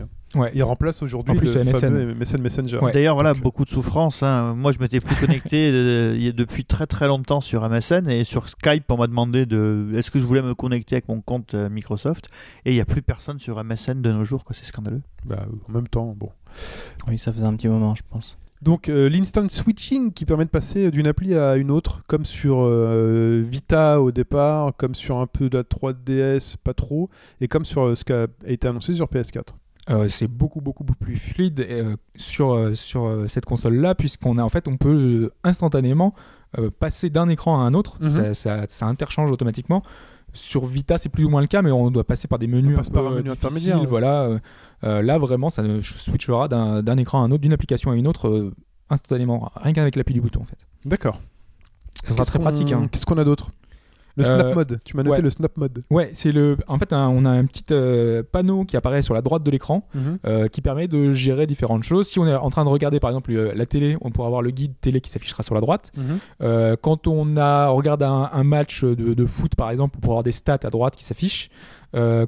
Euh, on pourrait avoir, euh, par exemple, son interlocuteur, si on est en train de regarder la télé et en même temps voir de, de parler euh, avec Skype, on pourrait avoir le, le visuel de la personne qui soit à, à droite. En fait, on a un panneau qui affiche deux informations à l'écran en même temps, en fait. D'accord. Ensuite, Euh, on a la fonction euh, guide TV, mais ça qui sera pas disponible en Europe. euh, euh, oui, en de Europe. toute façon, la majorité des trucs TV euh, seront pas disponibles chez nous de toute manière. Bah, C'est les américains. services qu'on n'a On pas. a mais, l'habitude. euh, ouais, c'est un peu le cas, ouais, souvent. ouais. Parce qu'on rappelle, euh, parce que euh, c'est une particularité, si vous n'êtes pas au courant, c'est que le modèle euh, économique euh, Internet aux États-Unis il est différent de ce qu'on connaît en France, où nous, en France, on est extrêmement en avance. C'est-à-dire que eux, tout ce qu'ils découvrent là, donc TV, services connectés ou autres, ils ne l'ont pas. Nous, on l'a à travers les box Internet. Ce qu'on appelle le triple play, oui. triple c'est- play, Ils ont pas ça. on est extrêmement en avance. On a des services que voilà. Et Nous, même on a- les premiers à avoir fait le triple play Voilà. avec Free, quoi. Donc nous on est habitué maintenant. euh, tu regardes ta télé sur ta box, tu t'as le guide télé. euh, tu, enfin voilà, on a des services associés, tout ça. On peut tweeter en même temps. bref, eux connaissent pas. Donc euh, c'est euh, Bah, limite, là, c'était leur Freebox Révolution. quoi. C'était Voilà. leur euh, petite box avec euh, le Blu-ray qui va faire un peu la télé, qui va faire un peu le jeu, un peu tout. donc euh, voilà. Nous on s'en fout un peu de tout ça parce qu'on a déjà on est, on est des gros blasés. On, se Moi, je serais. Xavier Niel, je recollerais un procès. Et donc, et donc voilà. Donc pour eux, c'est, c'est, c'est- c'est génial, mais nous, on s'en moque un, un petit peu. Et euh, il y a un truc que tu m'as dit, c'est jouer avant la fin du téléchargement. Ouais, euh, parce que donc euh, quand on, c'était un truc qui a été aussi, sur PS4 qui est vachement, euh, vachement bien. C'est quand on télécharge euh, un jeu qui est très lourd, qui fait 4 gigas, bah voilà, c'est un peu comme euh, pas mal de choses. On doit attendre, on doit attendre. Si on a une connexion qui est lente, on attend encore plus longtemps. Et euh, c'est un peu aussi ce qu'on a sur Steam. Si on n'a pas le, on a un poids minimal à télécharger. Une fois qu'on a téléchargé ce poids minimal, on peut jouer au jeu un petit peu. Euh, Il y a certaines fonctions qui sont enlevées, etc. Mais on peut quand même jouer au jeu, on peut quand même le lancer, on peut accéder au menu, on peut faire une partie. Euh, donc ça, c'est plutôt pas mal de pouvoir gérer comme ça ces, euh, ces, ces chargements en cours de, de téléchargement. C'est vrai que c'est assez récent ce genre de choses. Enfin, moi, je- le premier jeu à ma connaissance qui a fait ça, il y en a peut-être eu d'autres avant. Euh, Diablo 3 le faisait notamment. Ouais. Euh, tu pouvais, fait, ouais. t'avais trois étapes. Euh, sans doute que sur les World, of, les World of Warcraft, il y avait ce genre de choses, mais Sur les mêmes sur, sur, cons- sur console, on découvre ça effectivement. Parlons de Kinect. Alors Kinect Euh. 2, c'est euh, Kinect en mieux. On, on Euh. enfin le Kinect qui fonctionne Bah, bien. d'ap- comme, D'après, d'après la conférence, c'est mieux, sauf que bon, on a appris euh, que finalement, bah, c'était encore, euh, c'était encore du bullshit et que ce n'était pas en direct et le mec parlait à une vidéo, donc euh, Bah, c'est c'est la présentation qui est bullshit. Après, Oui, est-ce que, le, la pré- enfin, est-ce que Kinect euh, ne sera pas comme, enfin, tel que présenté? Ça, la question, on peut se la poser. disons, mais, ça euh, incite à la méfiance. Mais disons qu'ils on n'ont pas voulu pas- prendre de risques sur scène. Oui, quoi. on se souvient de les trucs qui revient souvent, le malheureux Miyamoto avec euh, son Zelda Skyward Sword qui était complètement flingué à, à l'E3 parce qu'il y avait trop d'interférences. Mais c'était peut-être que arrivé aussi, Microsoft à... a- c'était aussi arrivé à Jobs hein, sur une présentation d'iPhone où il avait demandé à tout le monde de couper le Wi-Fi dans la salle. À noter quand même que il y avait au moins un truc qui marchait, c'est que euh, visiblement quand quand le pour les gens qui regardaient euh, la conférence depuis leur Xbox, ouais, quand le mec donnait des ordres à Kinect, et ben c'est- ça ça agissait sur les Kinect des spectateurs. Oui, Ça a fait c'était quand même assez. Donc il y a au moins ça qui fonctionne. ok. Mais donc Kinect, il y a pas mal de choses hein, quand même de- de- d'ajouter. Euh, on- parce qu'on a par la suite, on a vu euh, les journalistes qui ont pu tester euh, le, le Kinect par la suite. On a vu que il y avait une gestion. en fait, euh, il y avait toute l'appli euh, à la surcouche euh, qui permettait de gérer Kinect. Ils ont montré un petit peu toutes les comment est-ce qu'on voyait le- l'utilisateur qui utilisait Kinect. Comment Kinect te voit finalement Voilà, exactement. Donc, ils permettent de gérer le squelette. Bon, ça, c'est classique, comme Mhm. d'habitude. C'est comment t'es géré sur Kinect 1. Là, maintenant, en plus, on a les muscles avec les différentes euh, forces de mouvement qui sont appliquées. Donc, euh, euh, suivant euh, si on est appuyé vers la gauche, vers la droite, notre muscle appara- apparaîtra en rouge, en jaune, suivant la force qu'on met, en fait, suivant les poids, suivant comment En on se fait, c'est déplace. surtout détection du poids, du, du, du- j'ai envie de dire, du point de gravité. Du, ouais, un du- peu comme fait la balance board sur, Voilà. sur Wii, sauf que là, il n'y a pas besoin de balance Sauf board. que là, il le calcule. Voilà, il le calcule euh, en fonction, rien En qu'avec. euh, en gros, pour expliquer, tu es sur tes deux jambes, toute la force elle est sur les deux jambes, et si tu te mets sur une jambe, tu as la jambe qui est collée, collée au sol qui devient très rouge.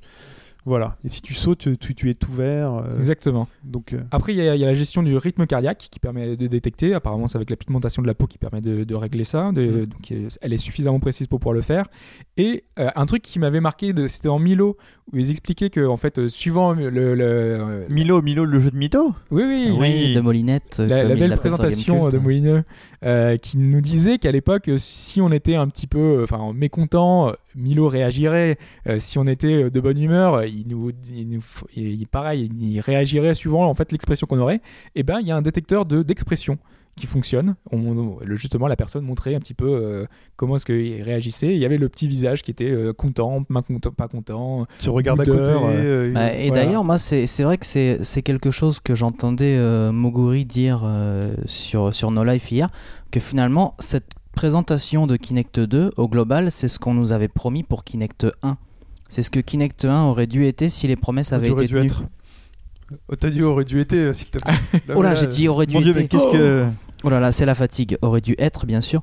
Et par contre, un truc qui n'a pas été abordé euh, pour Kinect 2 et qui, moi, m'inquiète un peu, c'est le recul. Euh, ça, c'est quelque chose qui était pas mal contraignant sur le 1. Moi, je sais que j'ai jamais pu essayer Kinect 1 parce que mon, Il mon canapé est trop proche. Il Ouais, paraît Il mais là, moins. ils en ont pas du tout parlé, en fait. Euh, Ah, c'est grand ont angle, voilà. Là, c'est grand angle, tu, il en faut moins, on Parce peut jusqu'à les- 6. C'est ça, en fait, euh, la caméra a été euh, enfin fait de telle façon que tu as moins besoin de, recul en fait. J'avais j'avais zappé cette Et information. donc détection automatique jusqu'à 6 personnes.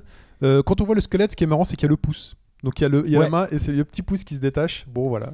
Ouais, mais Pourquoi parce qu'il y avait euh, il y avait un studio français, euh, c'était Arkedo, je crois, qui voulait faire un jeu avec euh, des doigts. Oui. Euh, Oui. Il pouvait pas à l'époque, mais là, il pourra, hein, ils pourront euh, le faire en fait. Ouais, mais Ouais. Arcado n'existe plus, donc c'est Oui, ah, c'est ça, Arcado a fermé. Ils Donc. auraient pu le faire. Bon, Arcado pourra rouvrir, du coup. et- Euh, quoi d'autre Euh, juste, ouais, il y avait euh, un brevet qui a été qu'on a qui a été déposé après par la suite, Ouais. euh, qui expliquait justement que avec l'utilisation de Kinect, qui est toujours en fait euh, qui est nécessaire à la console. Alors donc, euh, si Kinect n'est pas branché à la console, la console ne marche pas. c'est ça. Il faut que ce soit branché.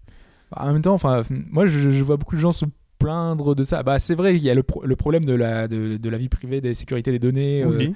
voilà, c'est c'est une caméra qui fonctionne en permanence. Après, Vous avez été deux chez vous pendant C'est ça, une il y, a- heure, il y a un côté- euh, il y a un côté Big Brother qui, qui effraie et euh, Voilà. de façon assez compréhensible quand même. Je pense qu'après on dramatise. Moi personnellement, j'avais par exemple mal compris. Euh, j'avais quand il parlait de Kinect obligatoire, moi sur le coup, je me dis mais je vais être obligé de parler à la console euh, pour que Non, je, je peux plus agir à la euh, manette. c'est juste la laisser brancher. Voilà, tandis qu'apparemment on aura quand même, on pourra s'en passer. C'est juste qu'on sera obligé Après, tu de peux la laisser au brancher. mur. Hein.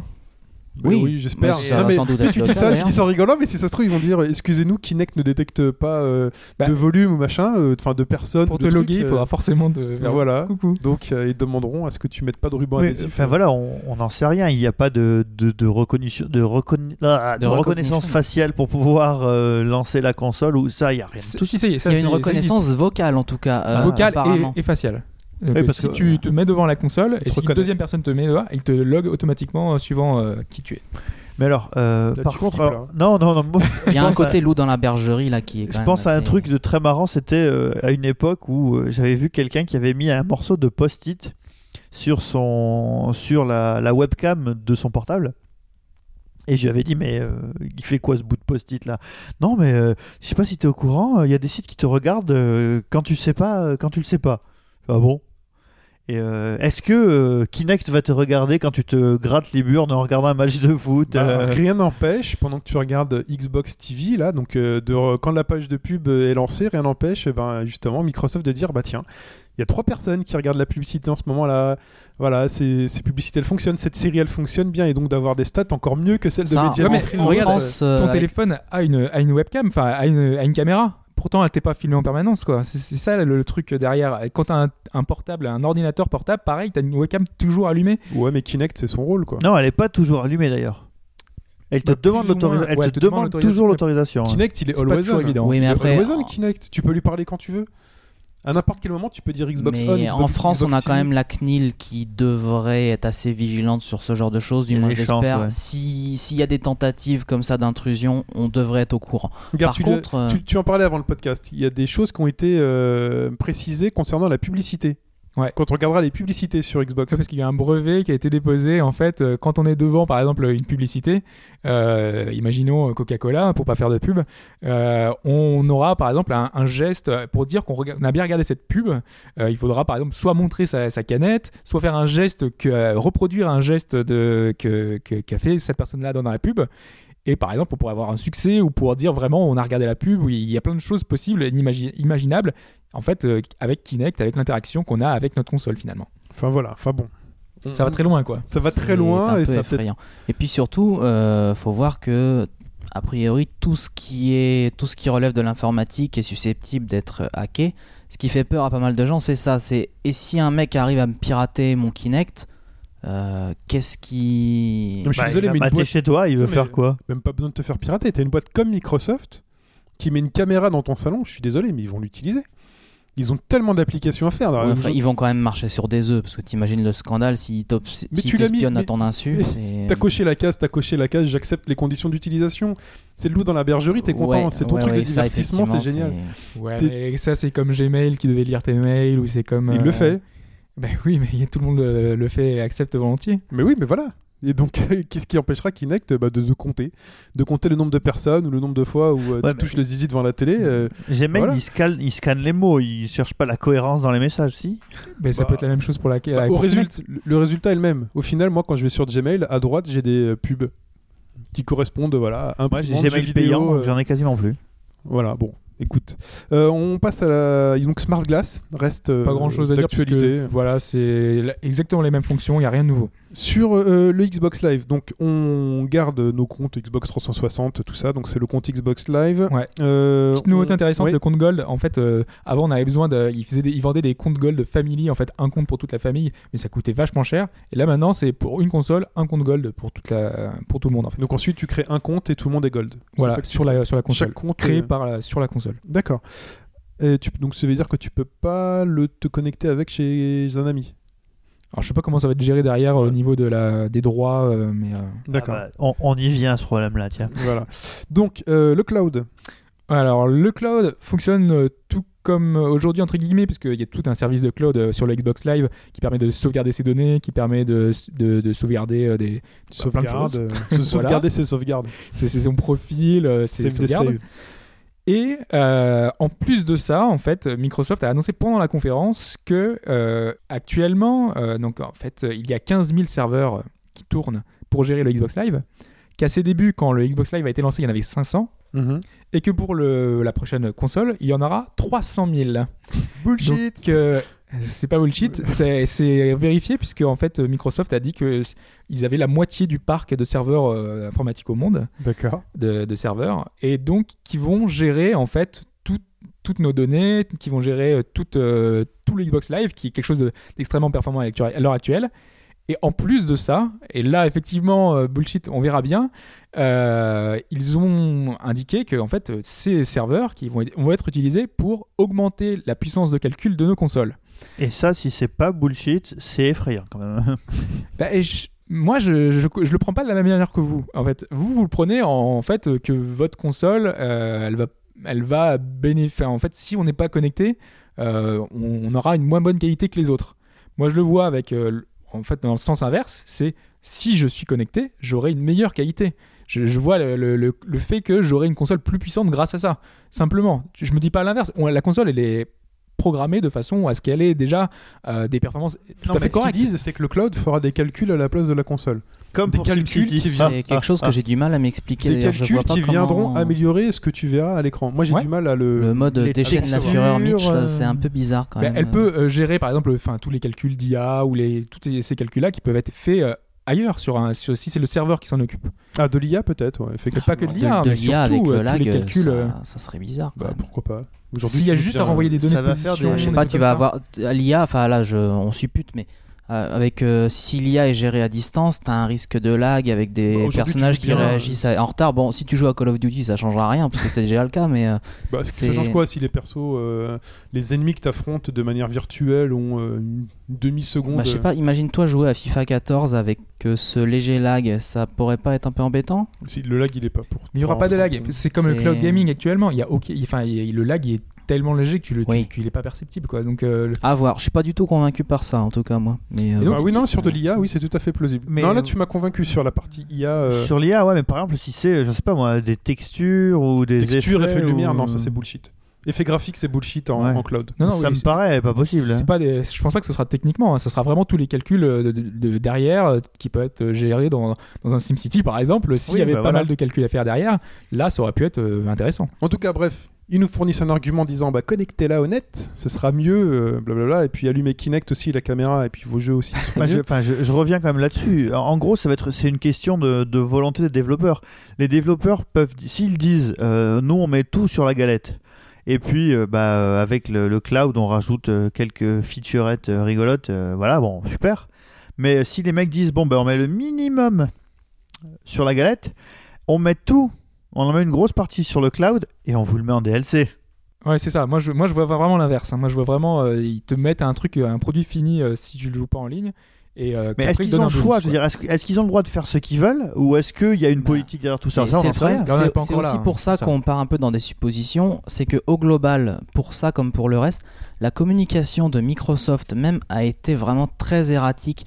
T'as un, un- un représentant qui te disait quelque chose, ils allaient poser la question à un deuxième en disant il y a machin qui a dit ça, c'est vrai, et l'autre disait bah non, je crois pas. Le problème, c'est qu'ils sont pas tous au courant. Là, on a vu euh, Ouais. le, le personne responsable de Microsoft France qui a dit qu'il a appris des choses quand il a vu la conférence. Ouais. Là, ça- la, ça la- la com est, la- la com très bizarrement gérée Sur pour la ça. rétrocompatibilité, euh, il y a, je sais plus, euh, je sais plus à qui on a demandé, mais alors la console sera sera-t-elle rétrocompatible? Et le mec a dit euh, laisser la rétro- rétrocompatibilité, c'est comme si on était arriéré. Évidemment, la formule a fait un peu peur à tout le monde, quoi. C'est dit ah bah super, merci, quoi. Non, mais tu sens, et c'était évident que les mecs allaient se faire un peu attaquer sur ces sujets, et t'as l'impression qu'ils se sont pas on concertés pas tout entre dit eux. encore. C'est euh, oui, parce que, euh, il y a- il y a- il en reste, mais globalement, la- c'était bizarrement maîtrisé cette Donc, communication. Justement, on va arriver, euh, parlons de tout ce qui nous inquiétait un petit peu, donc tout ce qui est lié, euh, donc lié au jeu. Donc on va passer vite fait sur les succès. Euh, Il y a des succès dynamiques. Donc, de On en avait parlé déjà la semaine dernière. Voilà. c'est- ça te rassure. Par rapport à la semaine dernière, on sait qu'il y aura des events de succès. Voilà, tu auras des succès liés à des events. Donc un éditeur pourra dire, bah, ce week-end, si vous jouez à FIFA 14 et vous marquez plus de 3 buts, vous aurez un succès particulier. Voilà, enfin voilà. Euh, alors, donc tous les jeux devront être installés sur le disque dur. Ce qui est, enfin, en soi, euh, moi je trouve que c'est pas un souci. Enfin, Non, euh, ce que je fais Non, déjà, moi. Ça, franchement, non, ça c'est pas une mauvaise chose, honnêtement. hein. Oui, non. c'est. Moi, je pense par exemple à Dragon's Dogma euh, qui fait un bruit d'enfer parce qu'on ne peut pas l'installer sur euh, PS3 là. euh, je j'aurais été ravi de pouvoir l'installer, mais c'est dommage qu'ils aient pas laissé le choix non plus. Voilà. Euh, alors, le coût de la connexion euh, de la Xbox One. Alors, qu'en est-il? Alors, donc, a priori, la, la- la console a besoin d'une connexion internet toutes les, en fait, euh, toutes les 24 heures en fait, quand on joue. Mais ça, ça reste à confirmer. On a eu euh, ce son de cloche qui a été annoncé une fois et on n'a pas eu de détails. Ils ont dit qu'on aura plus de détails euh, prochainement. j'avais vu, j'ai lu un des trucs, c'était que en gros, pour les jeux, et vraiment pour le jeu, ça va vraiment dépendre des développeurs. Il y a des gens qui vont vouloir que, vous, que ça check une fois toutes les 24 heures, d'autres une fois par semaine, d'autres toutes les 35 secondes. Euh, Ça, voilà. Le problème, c'est que bon, il y a une liberté autour de tout ça, ça peut être bien, mais s'il y a trop de liberté autour de tout ça, Alors, c'est lié, alors c'est très lié, je pense, à cette fameuse gestion de l'occasion. Moi, j'ai lu des choses qui, a priori, pourraient justifier cette connexion une fois toutes les 24 heures. Donc, qu'est-ce qui s'est passé déjà? Alors, est-ce que c'est la fin de l'occasion, comme on l'avait supputé? Euh, Sûr et certain, non. Voilà. Ils ont Ça, dit, Microsoft a dit non, il y aura toujours de l'occasion, sauf que, euh, a priori, donc quand on va installer un jeu, il sera attaché à notre compte. C'est ça. En fait, c'est comme Steam. C'est quand vous achetez un jeu. euh, Il y a un code dans la boîte. Il y a un code dans la boîte, vous l'entrez, et une fois que vous l'avez rentré, eh ben, il est lié à votre compte. Donc euh, votre compte Xbox Live, il aura un jeu qui est associé, tout simplement. Et ensuite, une fois que vous voudrez y jouer, eh ben, en fait, vu que ce, enfin, si vous voulez le revendre, vu que ce compte, enfin, ce- cette clé que vous avez achetée est liée à votre compte, ben, vous pouvez pas la revendre a priori. Alors moi, ce que j'ai lu, ce que j'ai lu là-dessus, a priori, Microsoft se serait mis d'accord ou se mettrait d'accord avec certains revendeurs, peut-être tous, pour qu'ils aient chez eux installé un logiciel qui s'appelle Azure. Et ces logiciels, c'est un logiciel Microsoft qui permet en fait de noter les numéros de licence des jeux revendus pour les libérer, les remettre sur le marché et donc l'enlever de votre compte Xbox. Ça, ça, en fait, ça fera juste une désactivation de votre, votre la liaison de la clé avec le, avec le compte. les revendeurs vont adorer. Voilà, et donc il y aura une part moins importante du prix de revente euh, du jeu qui ira aux revendeurs, puisqu'ils devront revendre une licence Microsoft et que donc ils devront verser des sous à Microsoft et à l'éditeur. Alors ça, non plus, ce n'est pas sûr. C'est que donc euh, ce qu'a indiqué GameStop et ce Mhm. toutes les grandes chaînes de magasins, il y a eu plein de cas de, euh, différents qui ont été dit, qui ont été indiqués. Il y en a qui disaient que Microsoft devrait toucher un pourcentage de la vente. Il y en a qui ont dit que il les, gens devraient repayer plein pot le, le- le jeu, le prix du jeu. D'autres disent que ça va être juste un montant forfaitaire. Il y a plein de cas de figure, et la réponse officielle de Microsoft, c'est on vous donnera plus de détails prochainement. Tout ce qui a été dit est faux. Euh, vous aurez plus de détails prochainement. Quand ils y auront vraiment réfléchi, on dirait. C'est Mais un peu- en gros, presque un peu ça. Ou alors, il y a aussi la possibilité, moi j'ai soupçonne de faire ça, c'est que limite, t'as l'impression que les mecs balancent des rumeurs dans la nature pour voir comment les gens réagissent aussi. Et histoire de se dire, par exemple, euh, allez, il y a encore deux mois, on pensait que la, cette Xbox devrait être connectée en permanence pour jouer. Ça a été un tollé général et bizarrement à la conférence, hop, cette feature a disparu. Je pense qu'il y a aussi du, c'est des fuites mais partiellement maîtrisées, je pense, de la part de Microsoft qui s'en sert pour tester un peu, prendre la température, voir ce qui a, voir ce qui peut marcher et ce qui Bah, risque c'est peut-être de. par rapport à ce qu'on disait avant, il y a peut-être des jeux en fonction de l'éditeur qui des éditeurs qui disent bah nous on va utiliser votre cloud, il faudra que pour que le jeu fonctionne, il faudra tout le temps être connecté parce qu'on aura tout le temps besoin des Il y, serveurs. il y a moyen qu'il y ait ce genre de choses. Mais du coup, Microsoft se dédouane un peu en, re- en, en reportant la responsabilité de ce choix sur l'éditeur. Et puis on avait dit que le Online Pass avait disparu pour EA la semaine dernière. euh, On se dit, il y a peut-être quelque chose derrière. Et là, c'est. On tombe pile dedans, quoi. Là, y a- Donc là, il y a en gros, ce serait plus les éditeurs qui auraient la possibilité de gérer les online pass, mais bien les manufacturiers des consoles pratiquement. quoi. Ouais, sur le laisseraient à la. sur demande des éditeurs. Voilà, sur. euh, sur- Et donc, d'où ce besoin éventuellement de se connecter au moins une fois par 24 heures pour vérifier que la licence du jeu que vous avez sur votre console est toujours active. Voilà. Donc, ce serait peut-être lié à ça. Et aussi, ça règle aussi un gros problème aussi de, de- de revenus financiers pour les, pour les, pour les éditeurs. C'est un jeu d'occasion aujourd'hui qui est revendu euh, par un magasin. euh, L'éditeur ne touche rien dessus. Donc, a priori, Microsoft, ce serait peut-être une tentative pour essayer de monétiser ça du point de vue des éditeurs et donc les attirer vers eux en disant si vous vendez un jeu sur Xbox, sur l'occasion, vous aurez aussi un petit. euh, Maintenant, on sait de, de sources proches du dossier que Sony y pense, Mhm. que Sony n'a rien précisé à ce sujet et que euh, il est possible qu'à l'E3, ils nous disent que c'est la même chose. D'accord. Donc, De toute euh, façon, moi en tout cas, ça me paraît impensable que les joueurs ne puissent pas euh, revendre un truc pour une raison toute simple, c'est qu'une bonne partie de leur pouvoir d'achat revient vient de là. Et que si tu peux plus revendre tes jeux, ça te fait quand même pas mal de pognon en moins pour en acheter des nouveaux. Je, tout le monde y perd à, mes yeux si, on, si vraiment on supprime totalement l'occasion. Donc forcément, je pense que l'occasion telle qu'on la connaît va peut-être euh, Enfin, évoluer. le, le souci, c'est que bon, ce sera donc déjà tu pourras plus prêter un jeu. Donc Par le contre, prêt du oui. jeu, alors ça, Bah, euh, alors a priori, si c'est lié à ton compte, à la limite, si tu prêtes un jeu à ton pote, il faut que tu lui donnes les codes de ton c'est compte. ça, en quoi. fait. mais si, C'est un si- peu relou. Si a priori il y a tes codes carte bleue sur ton compte, comme un peu tous les Bah comptes oui, oui, aujourd'hui, là, euh, tu t'as pas envie de- non, mais, faut euh, faire ça avec des potes de confiance, oui. tu le fais feras pas. à moins qu'ils mettent en place un système de prêt de clés en disant je prête tel jeu à Justement, telle personne. ouais, il y a euh, Microsoft qui a indiqué que euh, ce, ce seront les premiers, contrairement à Steam, on pourrait revendre sa licence. Donc, euh, par un moyen quelconque, il y aura peut-être un système d'enchères sur le net qui permettra de revendre ces jeux. Ou tu la Et revends donc- à la boutique justement. Ou de les louer éventuellement pour le prêt, parce que là on est dans la supposition totale, hein, prêt. mais euh, À ton pote, tu fais louer ton jeu. quoi. c'est, j'avoue c'est complètement abusé, mais Tu peux euh, faire louer à 0 euros si tu hmm. peux définir le prix. Ah oui. bah. Ah, T'imagines s'il faut mettre en place un système où tu définis le prix auquel tu loues à ton Ouais. pote, quoi. mais en tout cas moi par contre euh, ce que disait Hobbes, le système un peu de, de vente aux enchères où tu, tu balances ta, ta clé sur un marché, tu la mets à 10 euros et puis après bah, c'est au gars de se débrouiller, ça va au plus offrant. Ça peut, ça peut être un bon, une bonne solution pour les joueurs. euh. Pour l'instant, c'est de la supputation. hein. Mais si, enfin, moi, c'est quelque chose que j'ai, j'apprécie sur moi, Steam des- qui n'existe pas justement. Mais à mon avis, et je, moi je vois bien Steam lancer ça avant tout le monde. Euh, ils ont toujours eu. cette- Moi en tout cas, de toutes les solutions qu'on nous propose pour l'occasion, c'est celle-là qui me déplaît le moins, on va dire. D'accord. Par contre, bah, l'occasion sur PC, euh, il n'existe plus, mais ça Bah n'empêche pas le, le marché PC de croître. Chaque année, euh, de plus en plus, euh, les- le marché physique euh, mais- et euh, des maths. C'est aussi encore. lié au fait va- que va les, clés Steam, on peut quand même en acheter pour pas très cher. en- Et en la question, c'est est-ce qu'il y a déjà eu un marché de local sur PC Euh, pendant Oui, longtemps, à l'époque, si, sûr. mais Moi, j'ai jamais rien acheté de local plus, sur hein. PC. Si, si. Jusqu'à l'arrivée des clés à usage unique. Ça, c'est assez problématique quand tu voulais Ah. jouer à Half-Life ou Counter-Strike. euh, Ouais. C'est assez problématique. Avant Steam, ça existait bien. Les jeux. Est-ce qu'il y a eu des jeux pendant cette conférence? On l'avait dit qu'il n'y aurait pas beaucoup de jeux. Ouais. On l'avait dit la semaine dernière, et donc il y en a eu pas beaucoup. Alors, il y a eu Forza Motorsport 5. ouais. Moi, je dis à l'américaine, tu vois. Qui était la, la grosse annonce. euh, Alors, qu'est-ce qu'on a vu du- On a vu une cinématique C'est Voilà, ça, c'était une tout. cinématique finalement, donc euh, bah, c'était impressionnant, mais bon, sans plus. Bon, voilà. Quantum Break. Le nouveau Remedy, euh, mi-série TV, mi. Ah, tu le prends comme un mi-série TV, toi? Parce qu'il y avait des acteurs live dans la bande-annonce? Non, c'est sûr et certain. C'est sûr et certain. un- ils ont dit qu'ils voulaient jouer sur le mi. euh, mi-série TV. Je sais pas trop comment ça va se présenter. Est-ce que ça va être un truc transmédia?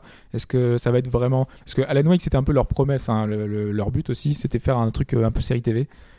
Là, a priori, il y aura vraiment des acteurs live dans le. Dans le Ok. truc. FIFA 14. Bon, FIFA 14. euh, On va jouer au foot? Ouais, mais on n'a rien vu encore une fois. C'était Voilà. une cinématique. On sait ça, juste la- que ça le- peut être l'intro, quoi. L'Ultimate Team va être euh, Exclu. exclusif Xbox. Alors en fait, c'est pas le mode en lui-même parce qu'il sera également sur PS4. Ce sera Ah. des éléments dans le mode Ouais, Ultimate ça me paraissait impensable. C'est trop, lu- Ouais. c'est trop lucratif pour se priver Oui, du oui. Sur, public. PS, sur PS4, tu Et- ne pourras pas nouveau- acheter le Lionel Messi. Et il y aura un nouveau moteur de, un nouveau moteur physique qui s'appelle le moteur Ignite, euh, qui sera que sur cette génération. Si vous achetez votre FIFA 14 sur 360 ou PS3, vous aurez un truc dans la continuité du 13. Ou sur PC. Norme, oui. Mais sur PC, pas. Ou sur, sur PC par contre, mais ils avaient fait pareil avec cette génération, c'est que voilà, les consoles ont droit à la supérieure version et puis euh, PC, bah t'es gentil, t'attends 2-3 ans quoi. Ok. Mais fallait pas pirater. Euh, Call of Duty Ghost. Alors c'était finalement le la gros- grosse annonce quoi. C'était pour parler au grand public. euh, donc on a eu droit à un quart d'heure de Voilà, Call of Duty. Les mecs te disent ils ont pas beaucoup parlé de jeu, ils te font 15 minutes sur Call of Duty, Et là, on a vu un truc ou pas, ou pas? Alors on a vu le nouveau moteur. Au début on a vu une petite bande annonce. euh, on a fait ouais bon voilà c'est pas très très enfin c'est pas super beau. Euh, après ils ont voulu nous montrer justement que si si c'était beau c'était plus joli donc on a eu des différences de modèles. On a eu le modèle avant dans Modern Warfare, le modèle après dans le avec le nouveau moteur. Alors effectivement c'est plus joli. On a vu les poils sur les bras, on a vu des cicatrices, on a vu un chien. On a vu le berger allemand. Le berger allemand. Ce fameux berger allemand. C'était, c'était le wow effect. Tu vois, la, la PS4 avec Knack, et ben la, la Xbox One a son berger La allemand. PS3 avait euh, le crabe géant. Le Giant Enemy Crab, effectivement. Voilà. Et voilà, donc là, le moment fort de la conférence, La Super. Nintendo avait euh, euh, les modes 7 à la con sur la VHS Ouais. qu'on a tous vu. Non, non, et donc là, oui, euh, la, la modélisation des bergers allemands n'a jamais été aussi euh, belle que, dans, que sur Mais Xbox c'est bien le One. berger allemand, ça va avec la caméra chez soi. Euh, ensuite, on a, donc on, a, on a vu que ça et ils ont annoncé 15 exclus sur la Ah. première année. Alors en fait, et ils ont dit que c'est pas 15 exclus sur la première, année, c'est 15 jeux développés par Microsoft. Ouais. donc euh, qui seront développés par Microsoft, qui seront des exclusivités, dont 8 nouvelles licences, euh, toujours qui arriveront la première année. Donc ça dès veut dire première 7 suites, 7 suites Microsoft. c'est ça que ça veut dire. C'est un peu ça. D'accord. Et 8 nouvelles licences, dont sans doute quelques titres Kinect, donc euh, Kinect Fitness, Bon, Kinect. ok. euh, Kinect Adventure. Ping-Pong, euh, Kinect, euh, Kinect choucroute. Ah oui, enfin, bah donc on c'est peut- ça les 7 les sept suites Microsoft. Il y aura un Kinect Adventure, il y aura voilà deux trois trucs. Il y aura de ça. Il y aura. Fable, euh, Fables Journée 2. Ouais. Donc qui n'est pas en lien, on peut le dire tout de suite avec Curiosity. hein. Curiosity il reste encore Non. trois couches. Ouais. Donc trois couches à péter. 3, ah, Ouais, trois. avant-hier c'était 5, donc là Ah, ça va vite. trois. Là ça va vite. Là ça accélère. Là cette semaine là. la euh, semaine prochaine. Ah, il y a un thématique. Mince, on pourra pas dire ce que c'était. Là cette semaine on va savoir ce qu'il y a dans le cube. Mais dans les jeux, dans la, dans les licences, a priori, il y aura Crackdown. Euh, Il y aura un Fable. Ah un Crackdown Fable. c'est sympa. Euh, oui, c'était une bonne licence sur 361. On aura le prochain titre de Rare, euh, qui sera le reboot d'une licence euh, connue, Banjo Kazooie peut-être. Ouais, je m'y attends. Ou Perfect Dark, mais. euh, Ah ouais, bah, ils, Ils avaient tellement flingué Perfect Dark sur 360. bah, c'était le Je premier pense jeu pas que ce sera 3.6. Perfect Dark. hein. C'était le premier jeu 3.6 en même temps avec les murs huilés. Mm. Ensuite, Euh, et donc euh, voilà, il y, aura pas mal d'autres licences. On sait qu'il y aura aussi peut-être un autre jeu de voiture. Il y aura Rise, le jeu de Crytek, euh, qui était censé au départ être un titre totalement Kinect, et là qui sera un titre euh, qui utilisera la manette et Kinect en complément. En jeu de bagnole, franchement, tu peux faire un Forza Horizon 2. Pas tout de Le, le pas 1 tout a tellement bien marché, je pense qu'ils le feront. hein, mais Ouais. non, Ok. Ou un PGR 5, ça fait un moment qu'on l'attend celui-là. c'est- ok. Euh, par contre, les jeux indépendants sur les Xbox Live Arcade. Mais en fait, euh, c'est la fin du- des jeux indépendants sur le Xbox Live Arcade. Du moins, c'est la fin en fait de leur présentation classique habituelle. Aujourd'hui, on avait, quand on se connectait à, à l'interface Xbox, on avait un espace dédié pour les jeux arcade et pour les jeux indépendants. En fait, on avait deux, Mhm. deux endroits différents. XBLIG. Voilà, XBLIG, les XBLA. Et, euh, et donc ça, ça va disparaître au profit d'un espèce de marché global avec tous les titres, puisque tout, euh, aucun titre ne prévaudra sur un autre. Ce qui veut dire qu'on aura un titre incroyable, de, enfin un nombre incroyable de, de jeux qui seront disponibles, et pour s'y retrouver, bah, ça sera très compliqué. Du moins en théorie, puisque derrière, ils nous ont pas dit ce qu'il y aurait en remplacement, puisque peut-être qu'il y aura des raccourcis, euh, ils peuvent pas non plus faire un truc euh, incroyable. Enfin, j'ai- moi j'imagine mal euh, faire une interface euh, toute moisie où tu fais euh, euh, afficher par ordre alphabétique et tu te, tu te débrouilles quoi. Bah, déjà, euh, là, à l'heure actuelle, pour aller les chercher, les jeux indés, c'est pas si facile. c'est Mais en ça. tout cas, les, les développeurs, avec notamment le très controversé, euh, c'est Phil Fish, le mec qui a fait Fez, Ouais. euh, qui avait qui a, qui a un peu râlé sur Twitter euh, cette semaine. Enfin, il râle tout le temps. Oui, exactement. Mais euh, voilà, pour lui, en gros, il dit que Microsoft n'a jamais réellement soutenu les indés et que là, euh, c'est un peu les masques tombent. À voir. hein, mais... Et le marché japonais?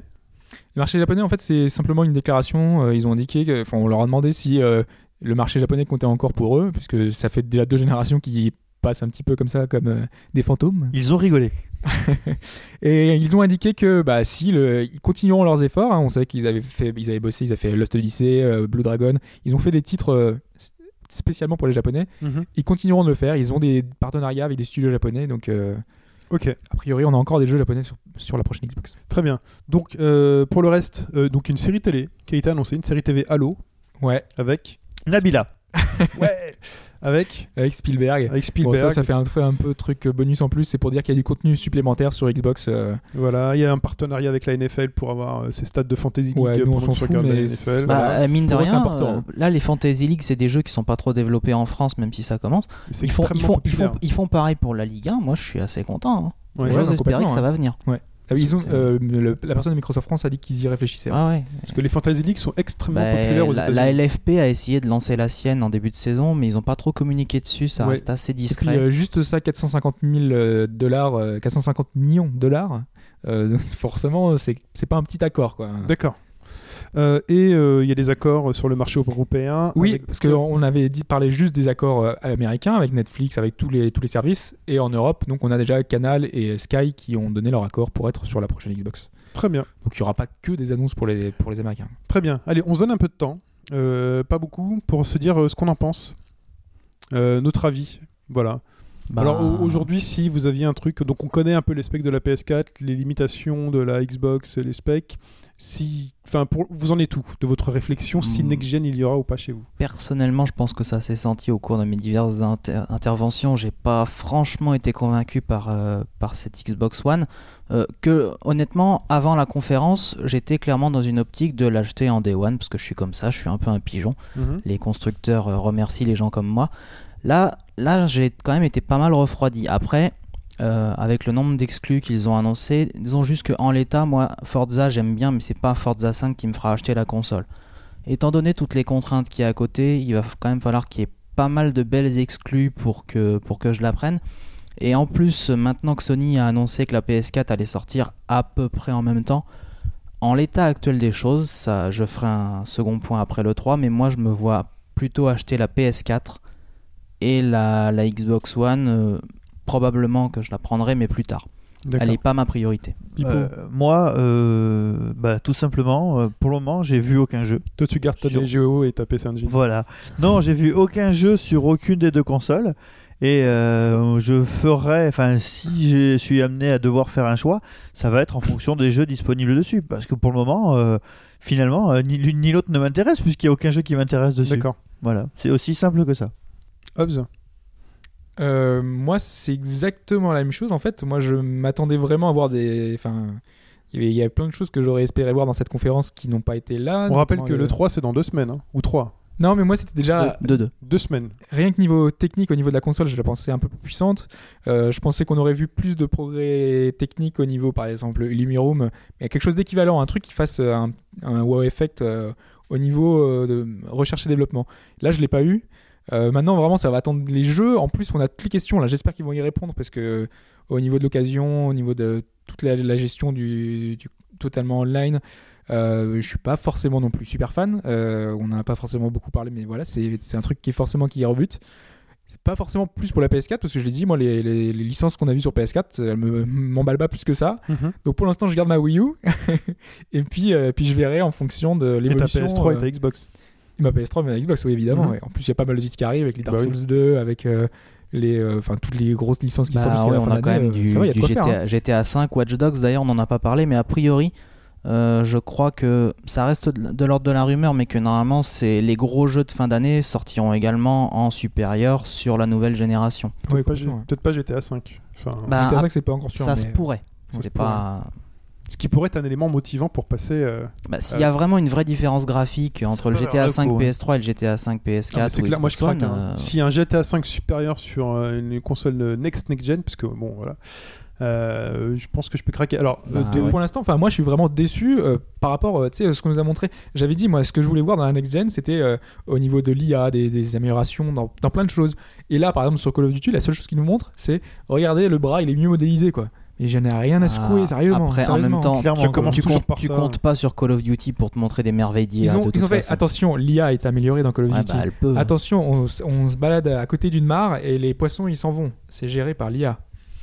Wouhou Ok. Oui, non, mais ça, c'est le crabe géant et le real-time weapon change d'il y a 5 ans. hein. Ah ouais, Mais c'est- oui, mais moi, je, m'attends à quoi faire pour- mieux quoi. Oui. Je, je m'attendais à mieux. Voilà. Bon. Euh, bah, pour ma part, euh, quel avis je pourrais avoir là-dessus? Alors, si on regarde techniquement sur le papier, moi je mettrais la PS4 légèrement devant euh, la Xbox. Mais techniquement, c'est-à-dire au niveau de la vitesse de la mémoire, même au niveau de la manette. Je trouve que la manette de la PS4 est plus intéressante avec ce petit pavé tactile sur l'avant. Il sert à rien le pavé Qui tactile. sert à rien, mais qui fait gadget. Il sert autant que le pavé arrière de la Vita. Non, il servira peut-être plus. J'espère pour juste se qu'elle balader sera dans les plus menus, grosse que la manette PS3. Enfin, moi, je sais que la DualShock 3, je la, je la trouve vraiment désagréable comparée au pad de la Xbox Parce 360. qu'elle est trop petite ou parce Qui est qu'elle est trop excellent. légère Les deux. Les deux. C'est Les deux, le, pad de la 360 est fantastique. Enfin, pour moi, c'est devenu, c'est- et même les joueurs PC te le Mm. diront, c'est devenu la nouvelle référence. Ah, Le Ouais. pad 360 est génial, mais le Sauf pad quand PS4 il se rapproche, la moi, croix. je trouve. hein. Mm. Il est toujours plus petit, c'est toujours euh, les Ouais. trucs qui servent à rien. Bon après bon faudra voir et donc sinon bah, c'est des lim- moi c'est plus les limitations moi, en ce moment qui me qui m'embêtent le plus alors si je peux pas prêter mes jeux si l'occasion euh, c'est compliqué si c'est plus cher qu'à côté euh, tout ça pour moi ça c'est des éléments bloquants qui font que je peux pas avoir une console qui m'empêche de revendre trop facilement mes jeux de me les faire prêter ou des choses comme ça ça c'est vraiment des choses qui Mais c'est vrai que sur le papier, pour l'instant, de ce qu'on a vu et de ce qu'on a entendu, euh, de, euh, la PS4 est plus alléchante. Enfin voilà, elle a plus de promesses, elle a Voilà. moins de moins de contraintes. Donc forcément, voilà, c'est la Et- PS4. Et, donc, je, je voulais faire cette, cette remarque. Euh, j'ai l'impression que par rapport à, donc, à la génération précédente, j'ai l'impression que l'arrogance a changé de camp. C'est-à-dire qu'on on était à la sortie de la PS3, on avait un Sony très très sur deux. Euh, De la PS2, tu veux ouais, dire Oui, à la sortie de la PS3. Ah oui, au moment où la PS3 est Au sortie. moment où la d'accord. PS3 est annoncée, on a un Sony qui est très très sûr d'eux-mêmes. euh, bon, même on l'a fait remarquer, qui était C'était les leaders, les incontestés. leaders, les leaders incontestés, pas du tout humbles, en disant bah c'est bon, la next elle va commencer quand on l'aura décidé, notre console elle, elle tabasse et tout. Euh, et donc du coup là ils se sont mangés une petite claque euh, avec la PS3 et de, de la même manière la Xbox qui était en situation quand même difficile face à la PlayStation 2 ultra dominante, elle a été ultra généreuse la Xbox. Elle a beaucoup donné, ils ont été euh, voilà, ils ont été humbles, ils ont beaucoup fait pour le joueur, ils ont La Xbox tout court ou la 360 la 360 Ah oui, parce que la tout court, Non non, la Xbox elle 360. a beaucoup euh, fait pour les tables basses. donc voilà, il y, avait un vrai. Et j'ai l'impression qu'en fait, ça a changé de camp. Je, je sentis Microsoft beaucoup plus sûr d'eux-mêmes, mais extrêmement Ah sûr bah, d'eux. ça s'est vu dans la façon à- post-conférence PS4, euh, les mecs de Microsoft, euh, ça y allait. hein. Les mecs, ils trollaient, mais sans même se cacher. C'était vraiment à fond dans le chambrage. Et au final, euh, la plupart des, des errements de Sony sur sa conférence, Microsoft les a reproduits, voire amplifiés sur la pas sienne. tellement, non. Ils ont montré. En fait, ils ont pas eu les mêmes défauts. En fait. Ouais, Mm. mais en tout Ils cas, ont ils ont quand montré même pas manqué de se faire ils ont- reprendre de voler par beaucoup de monde qui leur a dit c'est bah, c'était ouais. bien la peine de se moquer de Sony si c'était pour faire ça. Mais voilà, mais pour les sentir, euh, on sait que nous joueurs, on est vraiment très attachés euh, au fait qu'on n'ait pas envie d'être contrôlé, qu'on n'ait pas. Donc toute cette toute cette polémique autour des jeux d'occasion, autour du prêt, on, a- on sent Microsoft qui a envie d'imposer son modèle économique et qui se dit quoi qu'il arrive, les gens paieront parce que voilà, c'est comme Et ça. le plus triste, c'est que je pense qu'ils ont raison de se On dire a, ça. euh, on est les meilleurs, on sera les meilleurs aux États-Unis, on sera les meilleurs en Europe. Le, truc qui me fait marrer quand même, c'est que euh, je sais pas si vous vous souvenez quand la Wii U est sortie, euh, on, on s'est tous dit oh la Wii U ça va être c'est catastrophique parce que avant de pouvoir y jouer il faut une heure, une heure pour faire les mises à jour, les machins, les bidules. Là, la, les deux, hein, la PS4 mais surtout la, la Xbox One parce que c'est surtout elle qui en a parlé. Donc tu vas poser ta console, tu vas y brancher ta Livebox, enfin ton, ton box télé, tu vas brancher plein de trucs, Il tu vas régler faire plein de choses. il va falloir régler un nombre incalculable de choses. Si ça se trouve, en fait, la console, la pro- le, pro- le jour où tu vas l'acheter, avec tes mises à jour, de, tu vas même pas pouvoir y jouer. vrai, on se moquait toujours, on disait au moins la console c'est simple comparé au PC. Bah là, Euh, de euh, moins en moins en fait. hein. Limite Parce maintenant, que- c'est ça prend ça prend autant de temps de brancher une console next-gen que de monter un meuble Ikea. Donc c'est- il va se passer quoi quand tu vas brancher un truc HDMI in sur la sur la One? Ça dépend de ce que tu branches. Tu fait, branches quoi euh. Et si on branche une PS4, on a l'image de la PS4 avec des, avec des infos bête. supplémentaires. Ah yes T'imagines Ce sera encore plus puissant. pour troller le truc euh, au maximum. Tu peux linker les consoles entre elles. Tu sais, comme euh, je sais pas si vous avez fait ça à l'époque de la, de la PlayStation 1 pour jouer. Alors, ça c'était complètement stupide. Pour jouer à Ridge Racer à 2, il fallait deux télés, deux consoles et un câble réseau. Ouais, mais c'est classe. Oui, oui, oui, je, je confirme, c'est Je classe. suis désolé, mais c'est classe. Euh, donc voilà, donc voilà moi, pour mon avis. Voilà. Donc oui, Hobbs sur le coup. Non, mais je- ça, pour, sur le coup, euh, non, mais je, suis- je suis d'accord avec toi. Ouais. C'est, c'est un petit peu, un peu ça. euh, Moi j'ai l'impression que ça s'est inversé. Bah, en fait, Microsoft est leader, donc forcément, ils sont, un peu plus sûrs de leur force. Aux États-Unis, c'est eux qui sont devant, hein, donc euh, ils ont un- montré un produit finalement euh, auquel euh, ils, ils croyaient. Enfin, ils, voilà, ils ont le potentiel pour pouvoir marcher encore plus. Et moi, je, je- on n'en a pas parlé jusqu'à maintenant. Là, cette conférence-là, on l'a pas trop dit. hum, On l'avait dit la semaine dernière. C'était vraiment destiné au grand public. Et donc, c'est un peu normal aussi que nous, joueurs, on n'y trouve pas forcément notre compte. Donc, il faudra vraiment voir. Parce que là, moi, par exemple, mes parents m'en ont parlé. Ils ont vu euh, sur le journal TF1, dans Ils ouais, France 2. euh, ils ont dit Ah ouais, il a, le truc, elle permet de voir la télé, elle permet de voir le machin, les trucs. Ils ont même pas parlé de jeu, ils ont parlé de tout ce qu'elle permettait de faire. Mm. Ils- mais ils connaissaient le nom de la Xbox, ils connaissent pas la PS4. Mais une ils ont époque entendu la Xbox. Mais me, me, me dites pas qu'à une époque, on rêvait pas d'avoir une console qui permette de tout faire. À une époque, on voulait une console, on, vous pouvait, on, pouvait, on voulait lui, lui pouvoir lui faire lire des DivX. C'est la PS2. Hein. La Euh, PS2, elle faisait lecteur DVD, elle faisait tout. Enfin, elle était multimédia. Ouais, le temps, mais- euh, il y a une époque, ils avaient présenté euh, un adaptateur télé pour notre Game Boy Advance, mais qui n'était pas disponible chez nous en France. Elle était disponible en, Angl- en Angleterre parce que c'est pas, c'était pas les mêmes normes. Sur la PC Engine GT, dans mes souvenirs, t'avais un truc qui Ah oui, permettait t'as de regarder bah, la télé Sur la Game Game Gear. Aussi, ouais. sur la sur Game la Gear. Game Gear. Moi, c'est des trucs qui me faisaient rêver d'avoir euh, Euh, d'avoir. J'ai dit, bah, sur la. Game Gear, sur la, alors sur la Game Gear, je vais vous raconter une histoire. J'ai, j'ai ce- cet adaptateur. Ouais. Alors évidemment, ça ne marche pas en France parce que c'est pas les mêmes normes. Mais euh, du coup, je me suis renseigné et euh, souvenez-vous que la Game Gear c'était un peu la console qui mangeait des piles, euh, Ouais. voilà. Euh, bah, avec, euh, en fait, en gros, tu peux regarder la télé 20 minutes avant que la console ne meure. Quoi. Voilà, mais bon, tu mettais. Mais c'était tout le principe, c'était euh, d'avoir une télé portative. Tu mettais ça sous ta couette, le secteur, et tu regardais euh, le, le club Dorothée La tranquille. promesse était terrible. Sauf qu'aujourd'hui, voilà, on les fout. té- on a des téléphones portables. Voilà, sauf qu'aujourd'hui, on, on, a, les, on a les box, on a les box, on a les ça arrive, téléphones. ça arrive trop tard en fait ce genre de choses Voilà. pour nous. C'est pour en la tout cas que dernière ça... génération, peut-être que ça aurait plus marqué. Quoi. Bah et, oui. et voilà, en fait, moi, c'est ça qui est embêtant, c'est que ce que dit Hobbes, donc, ça doit d'abord passer par, les, par le grand public. Ok, ok. Euh, bon, même si euh, les joueurs, même si les, les hardcore gamers, les PGM, euh, se désintéressent de la console, ça va quand même marcher. Mais euh, ça va marcher, mais finalement, euh, est-ce que vous, qui êtes joueur, vous n'allez pas vous dire, bon, bah, finalement, ça m'intéresse plus euh, si c'est juste. euh, Le, truc, c'est que pour moi, s'il y ils a plus que ça de vendu, quoi. Pour moi, il y aura les deux en fait. Ils, ont un discours pour le grand public. Ils, leur- ils font la promesse. Tu auras du Call of Duty, tu auras du FIFA, tu pourras regarder ta télé, tu pourras jouer à ton truc de NFL, tu pourras euh, euh, euh, parler sur Skype avec, ton ami. Tu pourras continuer à le faire. Et pendant ce temps-là, tu as les joueurs qui vont avoir 15 nouvelles licences. Enfin, tu vas avoir 15 licences Microsoft qui vont être là. Tu vas avoir du contenu supplémentaire dans, des jeux, des, plein d'exclusivités qu'ils auront acheté. Donc, il y aura toujours cette promesse core gamer à côté. Quoi. Donc, je pense qu'il y aura la promesse des deux côtés. Sauf qu'on l'aura le 3, en Ouais. espérant que ce soit le cas. Et le 3, c'est quand même un salon grand public. Eh oui, aussi. Alors, ils ont promis que tout ce qui était télé, tout ça, vu qu'ils en ont beaucoup parlé là, ils en reparleraient Dans deux semaines, on 3. aura du jeu, du Ouais, du jeu. j'attends de voir sûr déjà. Et puis ça, après, faut voir ce que ça va être parce que à tous les coups, la conférence Microsoft de l'E3, euh, comme chaque année, on va se bouffer 20 minutes de gameplay cette fois, mais de Call of Duty toujours. Après, en même temps, euh, Il y aura peut-être autre chose, J'ai hein. pas Oui, souvenir y d'une aura forcément d'une autre chose. conférence mais, euh, récente euh, intéressante en fait. Non, les Donc, je pense conférences que ça sera 3, forcément euh, décevant aussi. Oui, voilà. euh, Non, moi, je, je- ouais, ouais, je Bah, vaut mieux partir de, de grand ce chose. postulat-là, comme ça on, on sera au moins euh, surpris. Heureusement, d'ici là, on aura eu 24 Nintendo Direct. Direct on sera pas déçu. Et on a pu voir la PS4, on le rappelle, euh, en flou. Il y a une vidéo, vous pouvez voir un carré noir. Sonic a annoncé ça juste avant la conférence. Allez, une petite vidéo. Donc elle sera noire. Donc on fait aussi du souci hein, sur le design de la console. euh, Voilà, ça a pas l'air très inspiré non plus. mais Non non plus. Peut-être un être- peu plus classe parce que Sony en général arrive à faire des trucs. Ouais, on a vu des trucs, il y a des carrés là, des, des machins qui font un peu turbo, tu vois. Mais bon voilà, de toute façon Sony ils sont sur la PS3, ils sont ils ont décliné. Ils ont ils étaient très mauvais avec la première PlayStation 3. Truc laqué, ils ont été très bons avec la Slim, je trouve. Ouais, et, ensuite, mieux, euh, ouais. et ensuite la, la- la- la Slim 2, je sais pas comment on peut l'appeler. Super slim. La Super Slim avec les trucs striés euh, dégueulasses. Ah oui, ça euh, là, t'es pas terrible. Et, le fait qu'en fait que bah, le lecteur de DVD finalement il y a, il y a une il y a une trappe Ouais. qui Ouais. coulisse quoi ouais c'est vrai que c'est pas très Ouais, c'est cheap, c'est moins cher, mais voilà. Ouais. Donc manche disque, la Xbox One, ce sera un manche disque, un manche disque Blu-ray, et donc Sony gagnera de l'argent sur chaque vente de Xbox One. Euh, allez, on passe à l'actu de la semaine.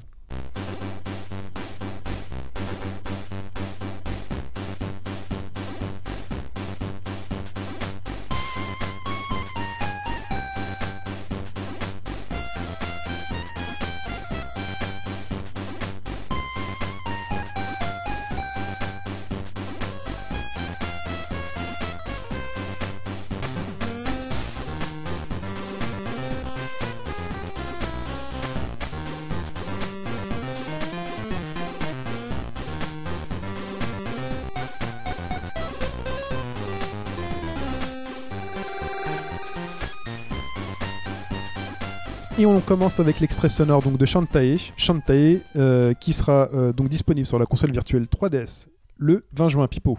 Alors, euh, pour moi, évidemment, c'est une super, super, super nouvelle parce que moi, je vous ai déjà beaucoup parlé de Shantae 2 qui est sorti en DSiWare. Si vous ne l'avez pas, il faut le faire, même s'il est un peu cher à 13 euros. C'est le meilleur jeu disponible en DSiWare. Euh, voilà, euh, plateforme, euh, action, aventure, donc génial. Et ce premier qui, est sorti sur Game Boy Color alors que la Game Boy Advance était déjà sortie a euh, du coup très peu été joué et très peu connu, à tel point que actuellement, si vous cherchez à vous procurer euh, une version complète du jeu sur eBay, c'est autour de 120 dollars. D'accord. Donc, Donc, Pas cher, euh, pas cher. voilà, pas cher. Donc euh, le 20 juin, tous sur l'eShop et téléchargez, euh, en- de la version Game Boy Color. Euh, Allez-y de ma part, vous regretterez pas. Euh, la démo de Project Cross Zone ou de Project X Zone en Je crois que tu l'as testé, J'y ai joué. euh, J'y ai joué aussi. Ah, Figure-toi. Et c'est un. Alors, je savais pas trop, moi je m'étais pas trop renseigné sur le jeu, je savais pas trop ce que ça allait être. Tactical, hein. C'est un tactical, donc euh, un tactical bien bourrin. Alors la, grosse particularité, c'est déjà que vous avez des héros de tout un tas d'univers. Euh, donc il y a par exemple il y a, y a de Street, il y a des personnages de Sakura Tyson. Il m'a semblé, ça fait un moment que j'ai regardé, mais j'ai cru reconnaître des personnages du dessin animé et de la série de jeux Dot Hack qui sont là aussi. Oui, il y a plein de persos que je Enfin, connais pas. Ouais, bah il y en a que j'ai cru reconnaître, mais il y en avait effectivement que je connaissais Il y a pas. la nana de Space Channel qui vient en soutien. Oui, il y a Oulala. Euh, Il y a même des ennemis d'ailleurs de Space Channel dans la démo. Euh, alors on nous Et annonce quand au tu total. appelles euh, Oulala, justement, t'as des euh, t'as le perso de Space Arrière qui débarque. Oui, des très- C'est sympa. Et donc on nous annonce, je crois, 200 personnages. Donc a priori c'est 100 duos parce qu'à chaque fois il fonctionne euh, par paire. Donc sinon c'est un tactical qui a l'air relativement classique, à ceci près que quand vous entrez, quand vous attaquez un ennemi, euh, il n'y a pas forcément une seule attaque. Vous avez, euh, c'est des combinaisons en fait entre le stick et le bouton A. Donc euh, bas plus A, ça fait une certaine attaque, gauche, euh, ça en fait une autre. Et on peut en faire plusieurs. Alors j'ai pas bien compris euh, ce qui détermine le nombre d'attaques que l'on fait. Est-ce que c'est le timing? Est-ce qu'on est limité? Moi non plus. Je regarde parce que euh, moi non plus, en fait, on comprend pas. Et puis quand des t'as- points d'action par personnage, T'as une jauge qui se remplit également, qui apparemment est commune à tous les personnages. Et quand la jauge est à 100%, tu peux balancer une furie, un truc Voilà. super bien. Tu peux avoir tes potes qui interviennent pendant que tu tapes. Tu sais pas s'il y a un ordre particulier dans lequel tu peux enchaîner les attaques c'est très rigolo, c'est très défoulant. Ça m'a semblé un peu brouillon, mais L'ennemi euh, n'attaque pas. Non, l'ennemi ne- voilà, l'ennemi attend gentiment. Tu peux, lui tu peux enchaîner 10 tartes dans la tête, euh, il te regarde gentiment.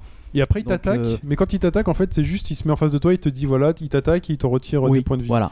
Donc euh, ce sera sans doute pas le meilleur tactical sorti, surtout, après- surtout arrivé, en arrivant après Fire Emblem, mais c'est un bon petit jeu Voilà. fan service, je pense que ça peut plaire. Donc il y a un truc à comprendre. En tout cas, visuellement, ça envoie. Euh, Il y a une seconde démo qui sera dispo le 27, qui se passera dans le monde de Ghost and Goblins. Il y aura donc des gobelins et des fantômes. Euh, donc on a deux dates. Hobbs, c'est pour toi. Ouais, juste avant, euh, Project Geek Zone, c'est le 5 juillet. hein. D'accord. Euh, deux autres dates, ouais, euh, Trian Odyssey euh, 4 le 30 août et euh, Devil Summoner Soul Hackers le 13 septembre.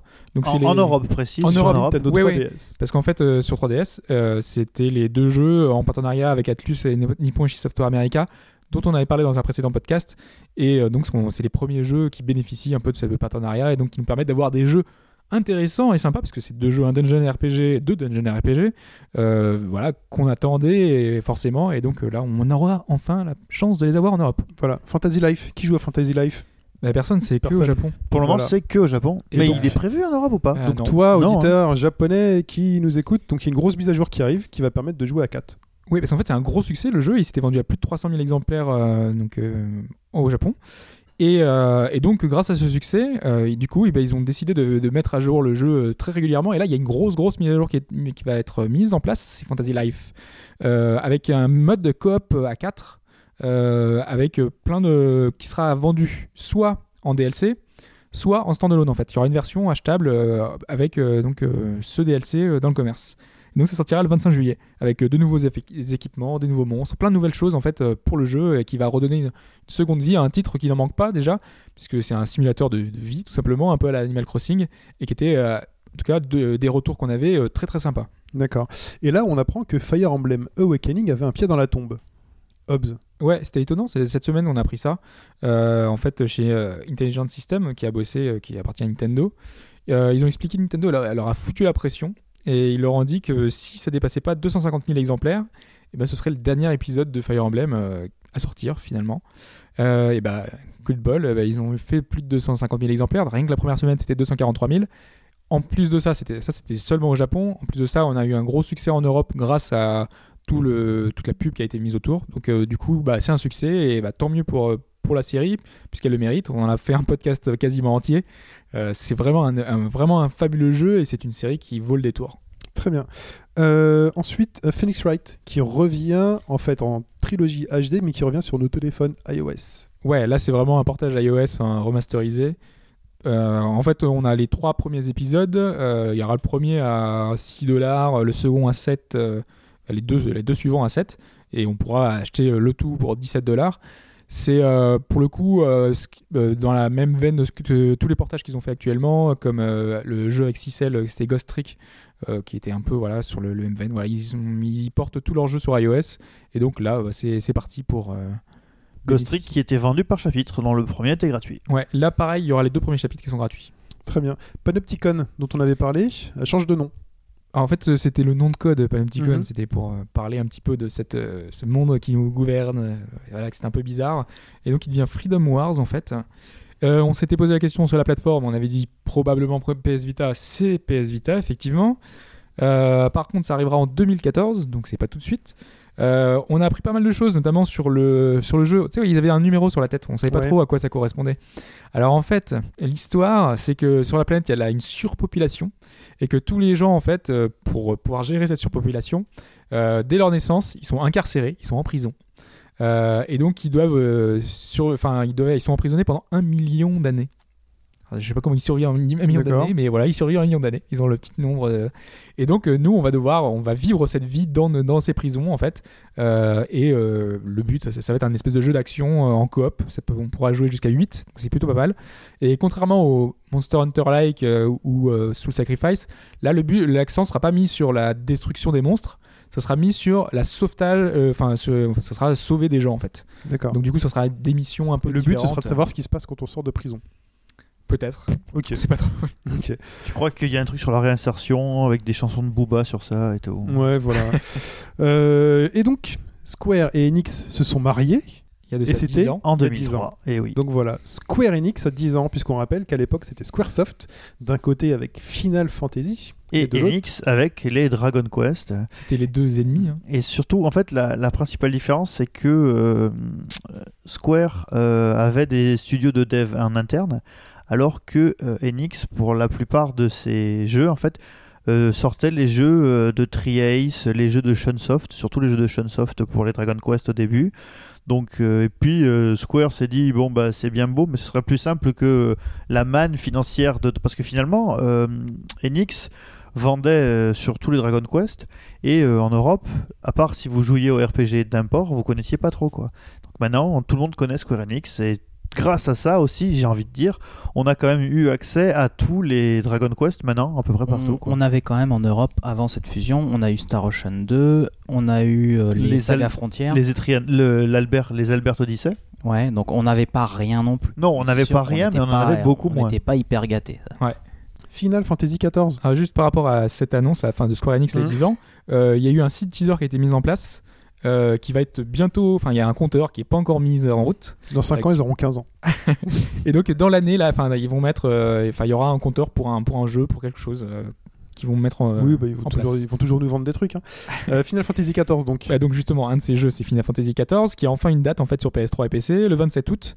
Euh, rappelez qu'il y a une bêta test euh, PS3 en juin, Euh, donc euh, il, demande, il cherche encore des gens pour euh, bêta tester le jeu. Donc si vous voulez tester avant d'acheter, c'est le moment de vous inscrire pour participer à la bêta test sur PS3, qui est très très très sympa. À vos courriers, les testeurs bêta. Guilty Gear, Guilty Gear Xrd, Guilty Gear. Guilty Gear Xrd, le nouveau Guilty Gear de Arc System annoncé, avec un teaser assez surprenant. Bah, en fait, ouais, c'est un mélange 2D 3D euh, particulier. En fait, c'est assez particulier parce que moi je trouve ça assez magnifique. C'est-à-dire que vous voyez deux personnages face à face dans une 2D juste magnifique, mais on véritablement. pense que c'est euh, classique, ouais. on pense que c'est une 2D classique et à un moment donné, la caméra tourne autour des deux persos et on se rend compte qu'en fait, ce sont des persos en 3D.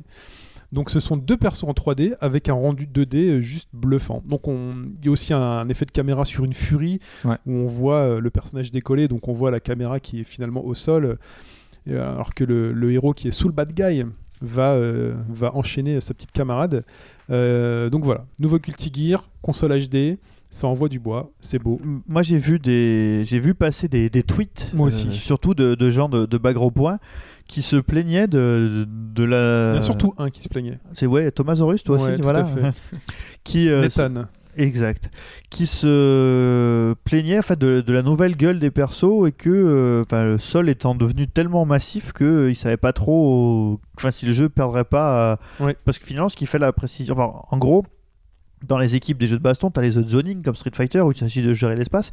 Et puis après, tu as les jeux où le but c'est de juste attendre une faille de l'adversaire pour pouvoir lui coller des Infinity quasiment dans la gueule. Guilty Gear, c'est exactement ça. Et donc on se demandait si avec des personnages aussi énormes, c'était aussi jouable. Quoi. Et qu'est-ce que ça va apporter dans le gameplay? Moi, je vois pas bien ce que ça va faire de nouveau. J'en sais strictement rien.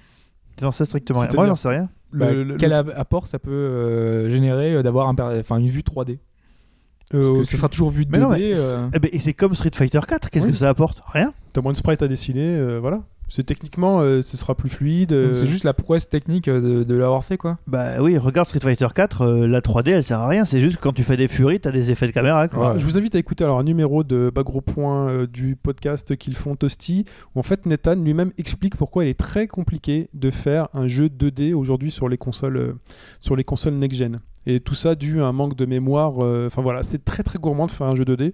On pourrait se dire que c'est le contraire, que la 2D c'est le passé et que c'est plus facile. Non, non, pas du tout. Alors c'est extrêmement compliqué et Nathan l'explique très bien en parlant justement euh, de ce jeu, euh, j'ai oublié le nom, avec des nanas qui se tapent. Ah, Euh, Schoolgirl. Skullgirl, voilà. Pas School, c'est Skull. C'est Skull, pardon. Donc euh, Skullgirl et qui explique comment Skullgirl arrive à faire le, le- la prouesse en fait de faire un jeu 2D euh, assez, enfin assez bien. Donc c'est à écouter. On essaiera de retrouver le, le numéro. Ouais, Juste euh, Guilty Gear, là, c'était pour les 15 ans d'Arc System. ouais. Euh, ils ont présenté aussi euh, la cinéma- cinématique d'intro d'X-Blaze, le visual novel qui développe euh, depuis quelques temps déjà, ça fait plus d'un an et demi qu'on en parle. Euh, donc on a vu, c'est plutôt chouette. Il faudra voir ce que ça va donner euh, vraiment au niveau de l'histoire, parce que c'est ce qui prime dans un visual novel forcément. Donc euh, on aura plus de détails prochainement. En tout cas, on a vu la ci- cinématique d'intro et plutôt sympa. Ok. Et donc finalement, Electronic Arts annonce que finalement, on a dit qu'on ferait plus de jeux sur euh, Wii U, mais bon, euh, on va peut-être en faire. voilà. C'est la semaine dernière, on avait dit qu'il n'y aurait plus de jeux sur Wii U. Donc euh, finalement, EA revient un petit peu. euh, parce qu'on s'est dit, comme la Dreamcast, ah, EA, une fois que EA avait déclaré que c'était la fin, il développerait plus sur Dreamcast, c'était c'était terminé. Et là, on se disait, c'est la même voie pour Nintendo, Nintendo va mourir. Mais finalement, pas du tout. Et, euh, EA continuera à faire des jeux sur Wii U, juste un peu moins que sur euh, PS4 et 3 Voilà. sur euh, Et à nouvelle voir console. les jeux aussi, parce qu'ils en, ils en faisaient sur Wii, mais sous-sols. Parce que qui se souvient d'un jeu EA sur Wii, honnêtement Ils avaient un FIFA qui était vraiment bizarre, Grand Slam Tennis qui était prometteur mais qui était très décevant.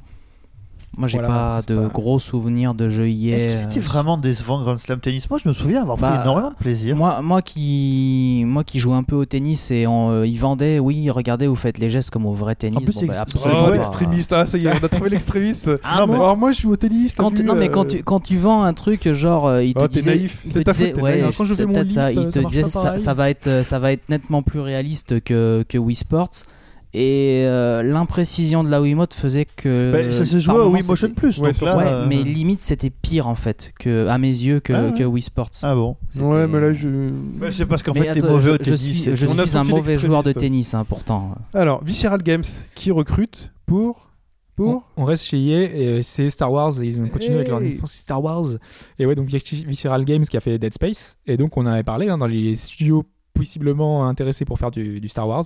On verra ce qu'ils peuvent faire. Est-ce que, hein. c'est la... Est-ce que euh, Star Wars 1313 va Ouais, renaître le de fameux cendres 13-13 effectivement est-ce que Bah, je sais pas si c'est pas vraiment le même style que Dead Space, donc euh, je sais pas, je sais pas Voilà. s'ils peuvent faire un jeu d'horreur. Et toujours, et toujours pour Star Wars. Euh, toujours pour Star Wars, c'est Dice. Ils ont ouvert un studio Dice euh, à Los Angeles spécialement pour ça.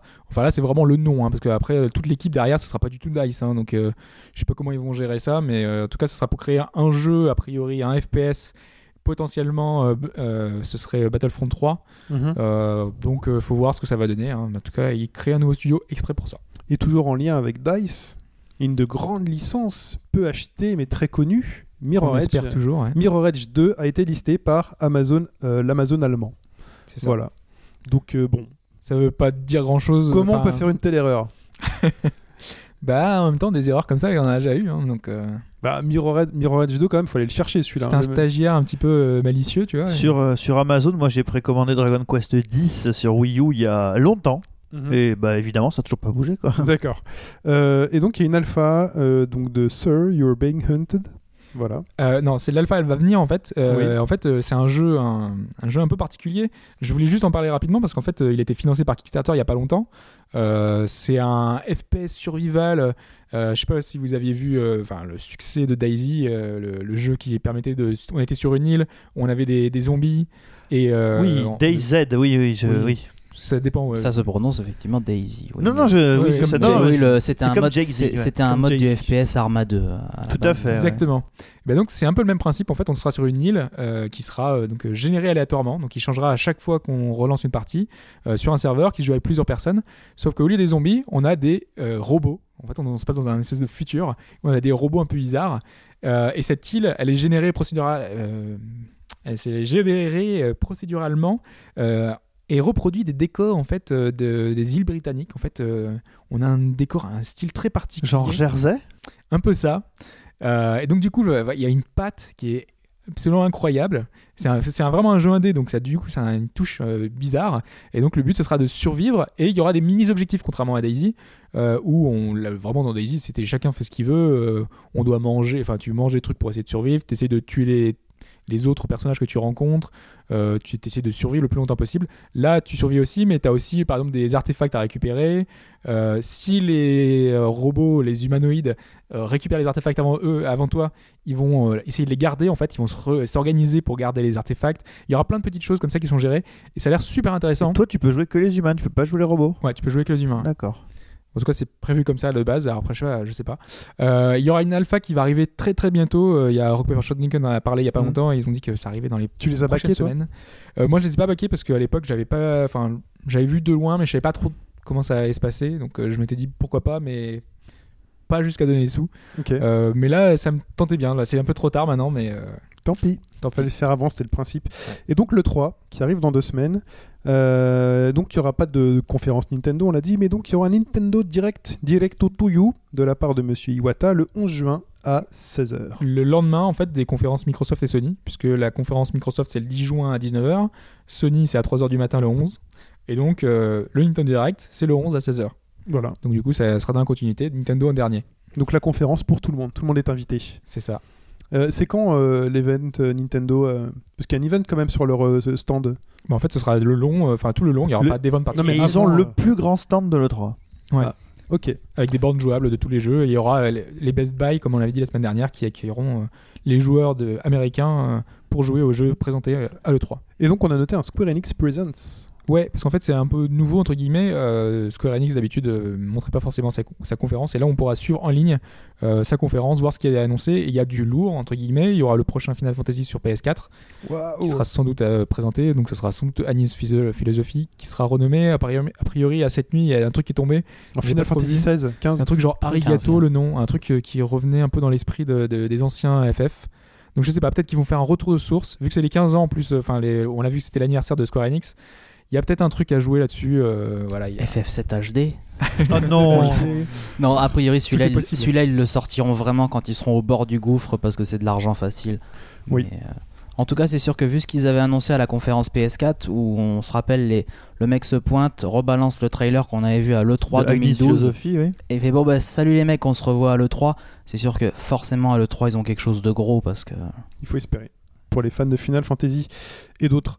Euh, donc, on avait fini pour l'actu de cette semaine. Ouais. Très bien. Allez, on passe à la réponse à la question. Allez, on la rappelle. Euh, donc, tu nous as donné une liste de 4 jeux. Ouais. Tous très bien vendus. De 4 RPG. RPG occidentaux. sont vendus à plus- plusieurs millions d'exemplaires. Donc, euh, en 1, on avait Dragon Age à plus de 4 millions. En 2, on avait Fable 2 à plus de 4 millions. En 3, Mass Effect 2 à plus de 5 millions. Et en 4, Skyrim à plus de 15 millions mondial à chaque fois.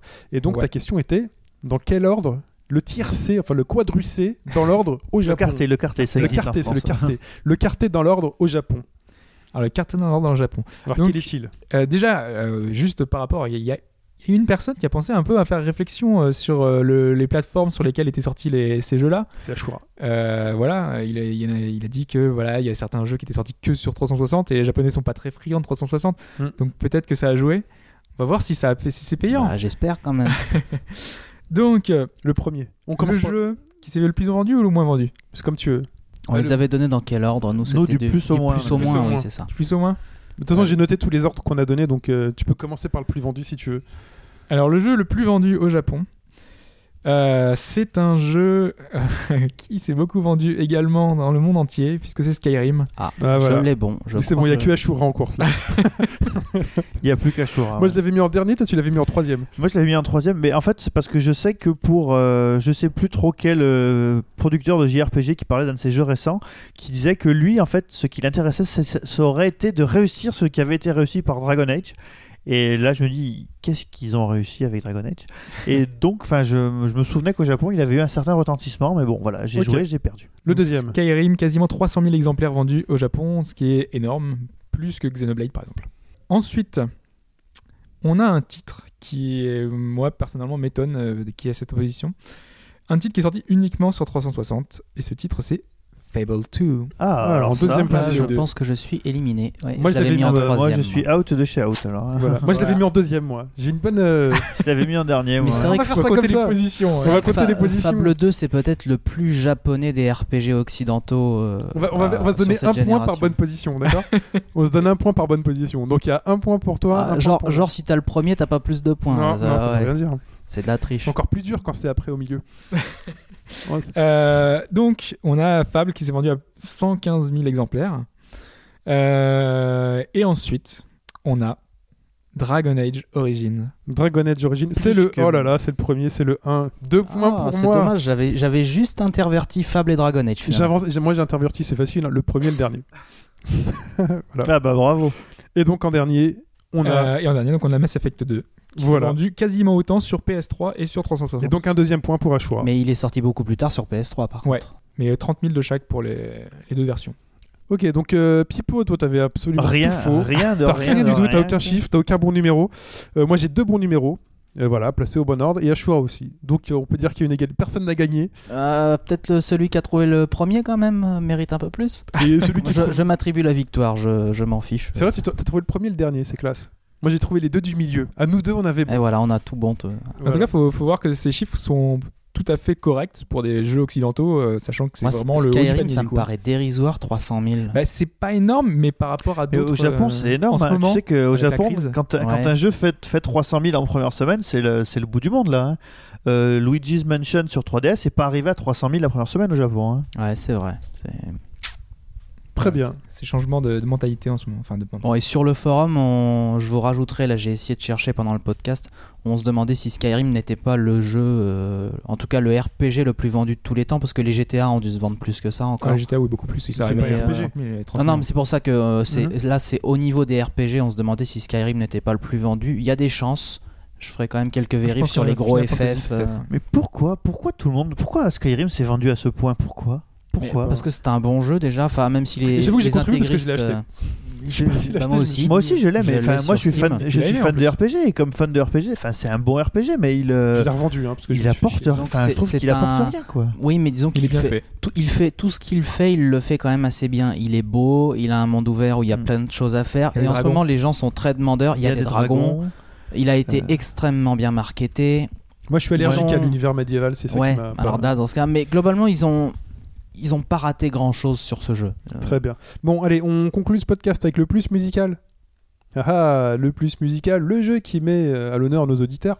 Et donc la semaine dernière, un extrait qu'on avait qualifié de difficile, que j'avais choisi. Ouais. Même dit- Pipo s'est planté. Alors, Même Pipo s'est planté en arrivant au podcast. euh, Il nous fait Ah, moi j'ai deviné, c'était trop simple. voilà, J'ai quand même fini par trouver. hein. voilà, t'as quand même fini par trouver. Et j'ai eu deux réponses cette semaine par mail.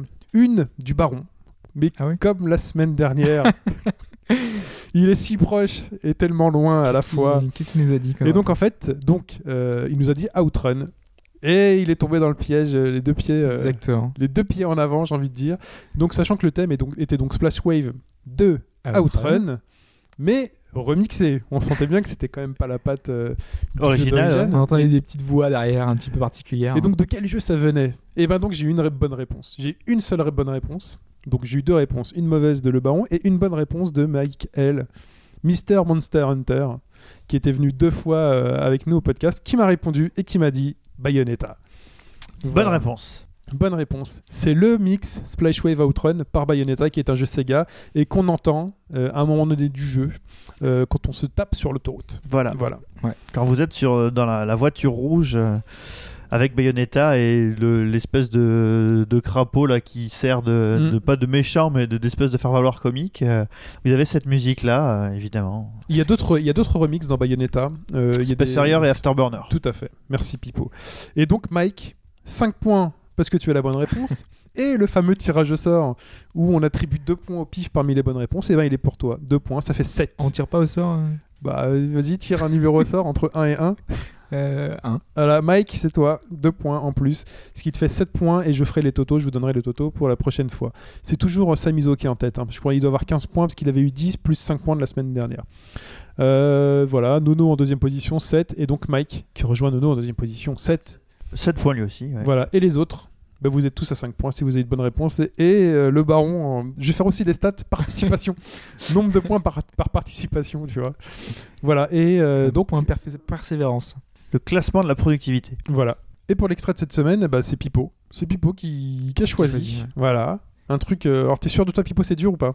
Euh, pour les gens qui ont fait le jeu et ou pour les gens qui ont acheté le jeu en version collector, je n'en dirai pas plus, c'est c'est connu. D'accord. Il faut, il faut être allé loin euh, dans le jeu pour le ça. Non. Ok. Non, non. Bon, bah ça va. alors. C'est peut-être encore un peu accessible. Bon, on appuie sur play.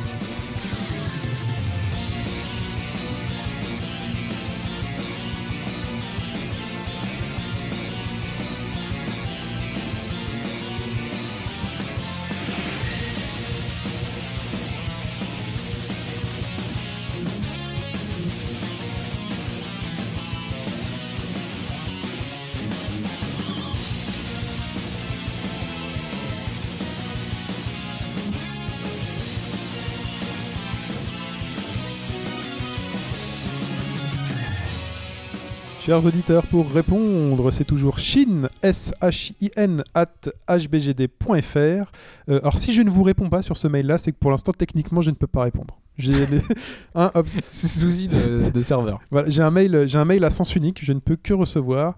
Euh, et donc euh, voilà, vous me répondez et on se retrouve sur le podcast pour parler de la Xbox One, de plein d'autres trucs de l'actu. On en débat.